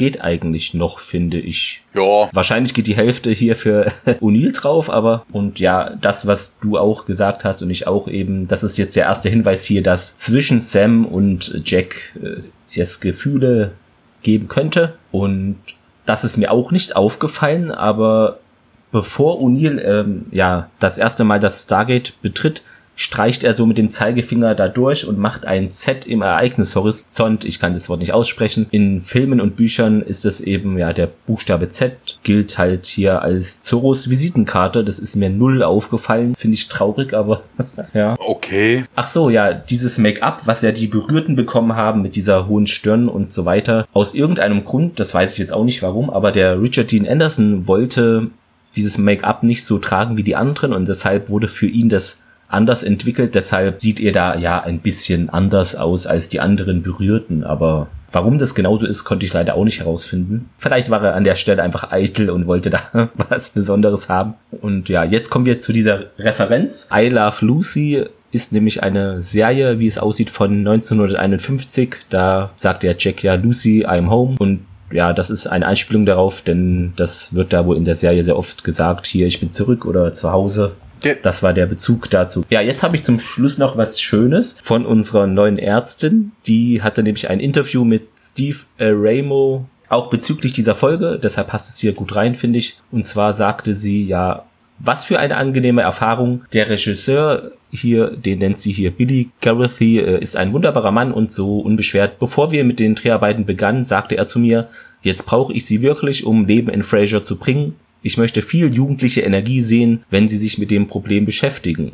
Und ich sagte dann, okay, auf jeden Fall, einige der Dialoge waren auch recht technisch und auch zungenbrecherisch haben wir ja auch hier gehört. Ja, es geht dann noch ein bisschen weiter. Ja, meine Güte, ich fragte mich, wie es denn wohl sein wird, mit Richard Dean Anderson da als Colonel Chigonil da zu arbeiten. Manchmal kann man von bestimmten Schauspielern eingeschüchtert werden, und ich habe großen Respekt vor ihm und hat sich dann auch mit ihm angefreundet. Es gibt in dieser Episode eine rührende Szene, sagt sie, zwischen O'Neill und ihr als Dr. Fraser, in der sie sich sehr hilflos fühlt. Nach Fraser greift der O'Neill und sagt dann, ja, experimentieren Sie mit mir. Da bekommt sie immer noch eine Gänsehaut, wenn sie daran denkt, weil Rick so großartige Arbeit geleistet hat. Also sie nennt ihn Rick Es ist auf den Fernsehbildschirmen schwer zu sehen, aber er weint wohl auch und sie hatten ihm so rote Farbe in die Augen getan als Teil seines Make-ups und er sah auch schrecklich da aus. Es war einfach herzzerreißend, einen Art zu spielen und sich dann zurücklehnen und sagen zu müssen, ja, ich werde mich mit ihnen nicht darüber streiten. Wenn es ihnen so wichtig ist, dass ich mit ihnen experimentiere, um ein Heilmittel zu finden, ja, dann muss ich es wohl tun. Also sie fand da wohl ihren Einstieg in Stargate äh, gelungen aus ihrer Sicht. Taucht eigentlich der andere Doktor nochmal auf oder ist er wegen Inkompetenz jetzt wirklich komplett hier raus? das ist eine gute Frage. Ich gehe davon aus, dass er nochmal auftaucht, weil das Gesicht, ähm, als ich das jetzt neulich halt gesehen habe, dachte ich, okay, ich kenne das und wenn der nur einmal auftaucht, dann, ja, dann ich denke, der wird doch mal, ja, vielleicht die Dr. Fraser hat mal einen Urlaub oder was auch immer. Ich gehe davon aus, ja. Jetzt hätte ich hier noch ein paar Fehlerchen. Äh, noch mehr? Wir haben doch schon x-tausend hier. Ich, ja, es tut mir leid. Ich bin da verschiedene Quellen durchgegangen und dachte, ja, ich muss jetzt nicht alle erwähnen. Also es gibt halt so Kleinigkeiten, ne? Der Hammond ist wohl mit O'Neill in Isolationshaft, hätte ich jetzt fast gesagt, in dem Raum und später in der Aufnahme, ja, in dem Raum ist er nicht mehr dabei, aber ach, ja, und das hätte mir aber auch vielleicht auffallen können. Weil das jetzt nicht eine, unbedingt ja, ein Fehler ist. Ne? Also bitte, na, die experimentieren ja. an Jack herum. Ne? Also Jack könnte wieder ja, halbwegs normal werden genau. oder so und dann also zwei wilde. Ist mal einer weg. Okay, aber. Es gibt wohl eine Szene, wo eben auf diese besagten Stierköpfe da bei dieser Halle gezoomt wird und dann sieht man wohl für 10 Sekunden Kameraausrüstung als Schatten und die bewegen sich da an der rechten Bildseite. Ist mir aber jetzt auch nicht aufgefallen. Die Hörerinnen und Hörer können jetzt gerne zurückspulen und schauen, ob das stimmt, ist, ist möglich. Ich finde, sowas passiert auch oft. Das ist aber. Ah, wobei, bei, bei Zurückspulen ja. fällt mir übrigens ein, so von wegen, äh, der, die Rückspultaste in der aktuellen Folge hat über alte äh, Werbung geredet. Hm. Sie haben uns nicht, okay. sie haben uns nicht erwähnt, aber es ging, ja. sie haben Stargate erwähnt. Sie sagt nämlich, ah. so, sie gingen nämlich auf die Peter von Froster Werbung ein, weißt du, wo du diesen, diesen Schnitt mitten in der Szene hast, wo der Koch dann ja. aus Deutschland immer zum, was ich was, nach China oder sonst was, um irgendwas in der Küche zu holen oder sowas. Und haben sie das auch mit Stargate verglichen. Da okay. ich gerade drauf. Dann gab es noch was, also da steht ja irgendwie auf diesen Türen sind ja Bezeichnungen und auf einer fehlt halt dieses Etikett, da müsste C2 stehen und das steht jetzt nicht auf dieser Tür zum Torraum. Ich weiß nicht, ob das könnte schon sein, dass sie da das mal vergessen haben. Oder wird gerade renoviert, deshalb stand es nicht da. Ja, ja. Und dann wird sich halt noch beschwert, will ich nicht sagen, aber eben, das hatten wir aber auch schon erwähnt hier mit dieser Tag und Nacht. Das ist sehr merkwürdig und nicht unbedingt allzu glaubwürdig gemacht. Ja, es wird noch gesagt, mit diesen thermalen Nachtsichtbrillen, das würde so auch nicht unbedingt gehen, denn es ist ja eigentlich ein Restlichtverstärker, aber man sieht teilweise da andere Farben als dieses grün, aber das sind Feinheiten, ja. Ja, wobei Nachtsichtgerät ist ja nicht unbedingt Nachtsichtgerät. Ne? Also von wegen, du kannst mhm. natürlich einen Restlichtverstärker haben, wenn es absolut zappenduster ist, siehst du natürlich trotzdem nichts, aber du könntest ja auch eine Infrarotbrille haben, was natürlich dann auch umgangssprachlich als Nachtsichtbrille. Ne? Also damit würdest du mhm. wenigstens Leute sehen. Ne? Ja, dann wird noch erwähnt, als das Stargate Center angewählt wird, ja, ist es wie in anderen vielen Episoden auch die Einstellung wird da verwendet aus SG1, das Tor zum Universum und das ist wohl daran zu erkennen, dass die Geräte rund um das Tor noch mit Planen bedeckt sind, aber habe ich jetzt auch so nicht äh, mitbekommen. Also ich habe diese Folge im Vergleich zur letzten fast komplett durchgesehen, ein paar Mal angehalten, aber ohne viel Schnappatmung zu bekommen. Also liefst du durch. Bei mir ist mir nicht aufgefallen, ja. Ja, ich habe schon relativ häufig gestoppt, ne? dadurch, dass ich halt ja. auch mal irgendwie die englische und die ja, deutsche ja. Sache dann gleichzeitig mache. Ne? Ich, ich höre es auf Englisch, lese dann zeitgleich das deutsche Transkript und gerade am Anfang sind mir Sachen aufgefallen. Ne? Da musst du dauernd Ja, jetzt zum Zitat der Woche. Also aus meiner Sicht ist es jedenfalls hier Lucy, ich bin zu Hause von O'Neill und Tirk dann, ich bin nicht Lucy. Da habe ich sehr gelacht, auch wenn ich die Serie nicht kenne. Ja, das wäre mein Zitat der Woche. Ja, das äh, rangiert schon ganz oben. Ne? Ich bin nicht Lucy. Ja. Ähm. Oder er, später sagt er ja auch, ja, ich, ich, kann dich hier nicht rauslassen. Dein Geisteszustand, du hast mich Lucy genannt, fand ich auch äh, super. Ja, zum Fazit, ich glaube, ich bin jetzt wieder dran zu beginnen. Vorweg ich habe keine Aufzählung, das ist doch schon mal etwas. Und ja, ich habe mir notiert, es wird halt besser. Und wir reisen zwar wieder mehr oder weniger in die menschliche Vergangenheit, also Stichwort Neandertaler, aber ja gut, ja, Sam ist schon wieder ja im Fokus naja, nicht im Fokus direkt, aber indirekt wegen dem Virus und ja, springt da auch den Vorgesetzten O'Neill an. Also ja, ich konnte die Folge halt so gucken und im Vergleich zu Emancipation bin ich da wirklich weniger gestolpert, glaube ich, höchstens vermehrt über diese medizinischen Begriffe, die ich etwas schwierig fand. Natürlich, die Folge ist jetzt kein Oberhammer, aber ja, spielt ja auch, was wir gesagt haben, zur Hälfte oder mehrheitlich sogar nur auf dem Stützpunkt. Ja, eine solide Folge aus meiner Sicht okay und deshalb der Daumen hier zur Seite. Es gibt bessere, aber eben auch deutlich schlechtere. Ja, so würde ich die einschätzen. Ich würde das ähnlich sagen. Also mein Daumen geht auch zur Seite. Also, aber ja, was soll man da groß zu sagen? Also es ist eine Sci-Fi-Serie und von der Sci-Fi-Serie kommt mir da wieder mal wieder viel zu wenig Science-Fiction drin vor. Ja.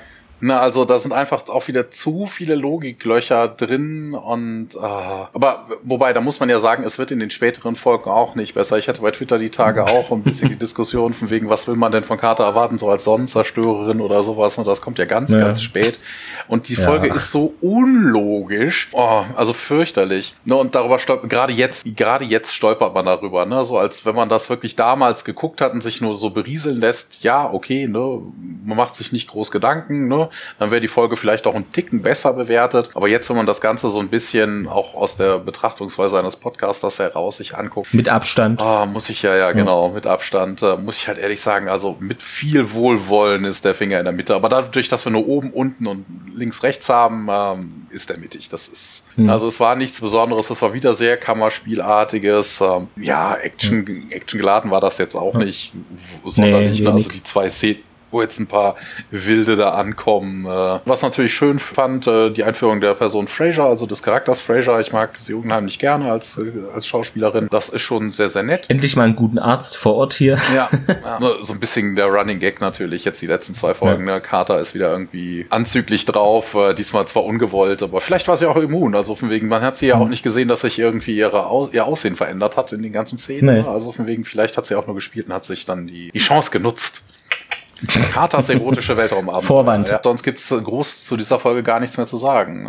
Ja, ich glaube, dann wären wir schon wieder am Ende und würden uns wieder über eure Meinung, ja, erstens zu dem Podcast natürlich äh, freuen und auch wie ihr diese Folge findet und natürlich, wenn ihr weitere Sachen noch bestimmt auf Lager habt, Fun Facts oder ähnliche Sachen, dass ihr uns die doch gerne mitteilt über die ja, üblichen Kanäle. Ja, ne, also von wegen, ne, lasst uns ein Like da, abonniert uns, empfehlt uns weiter und äh, uns bleibt an dieser Stelle halt euch nur einen schönen guten Tag, äh, guten Abend, guten Morgen, wann auch immer, wo auch immer ihr uns ja. hört, äh, zu wünschen. Ich habe noch was, äh, ein kleines Bonbon. Ich habe es natürlich fast vergessen, aber ich muss hier mal kurz in meinen Browser klicken. Ich will ja nichts Falsches hier erzählen. Der gute Joseph Malosi, also auch Stargate ja, Regisseur und Showrunner etc., hat nämlich auf Twitter etwas gepostet. Das habe ich auch nur gefunden, weil das gute Stargate Wiki mich darauf hinwies. Aus dieser Folge gibt es eine ja, Konzeptart, eine Konzeptzeichnung von einer ja, Steinschleuder und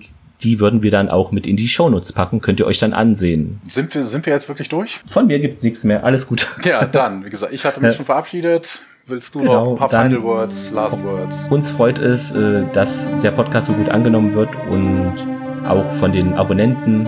Empfehlt es weiter und ja, bewerten könnt ihr uns auch, das hatte ich glaube gar nicht erwähnt, auf iTunes. Ja, hört dann gerne wieder in zwei Wochen rein. Macht's gut, ciao. Ciao, ciao.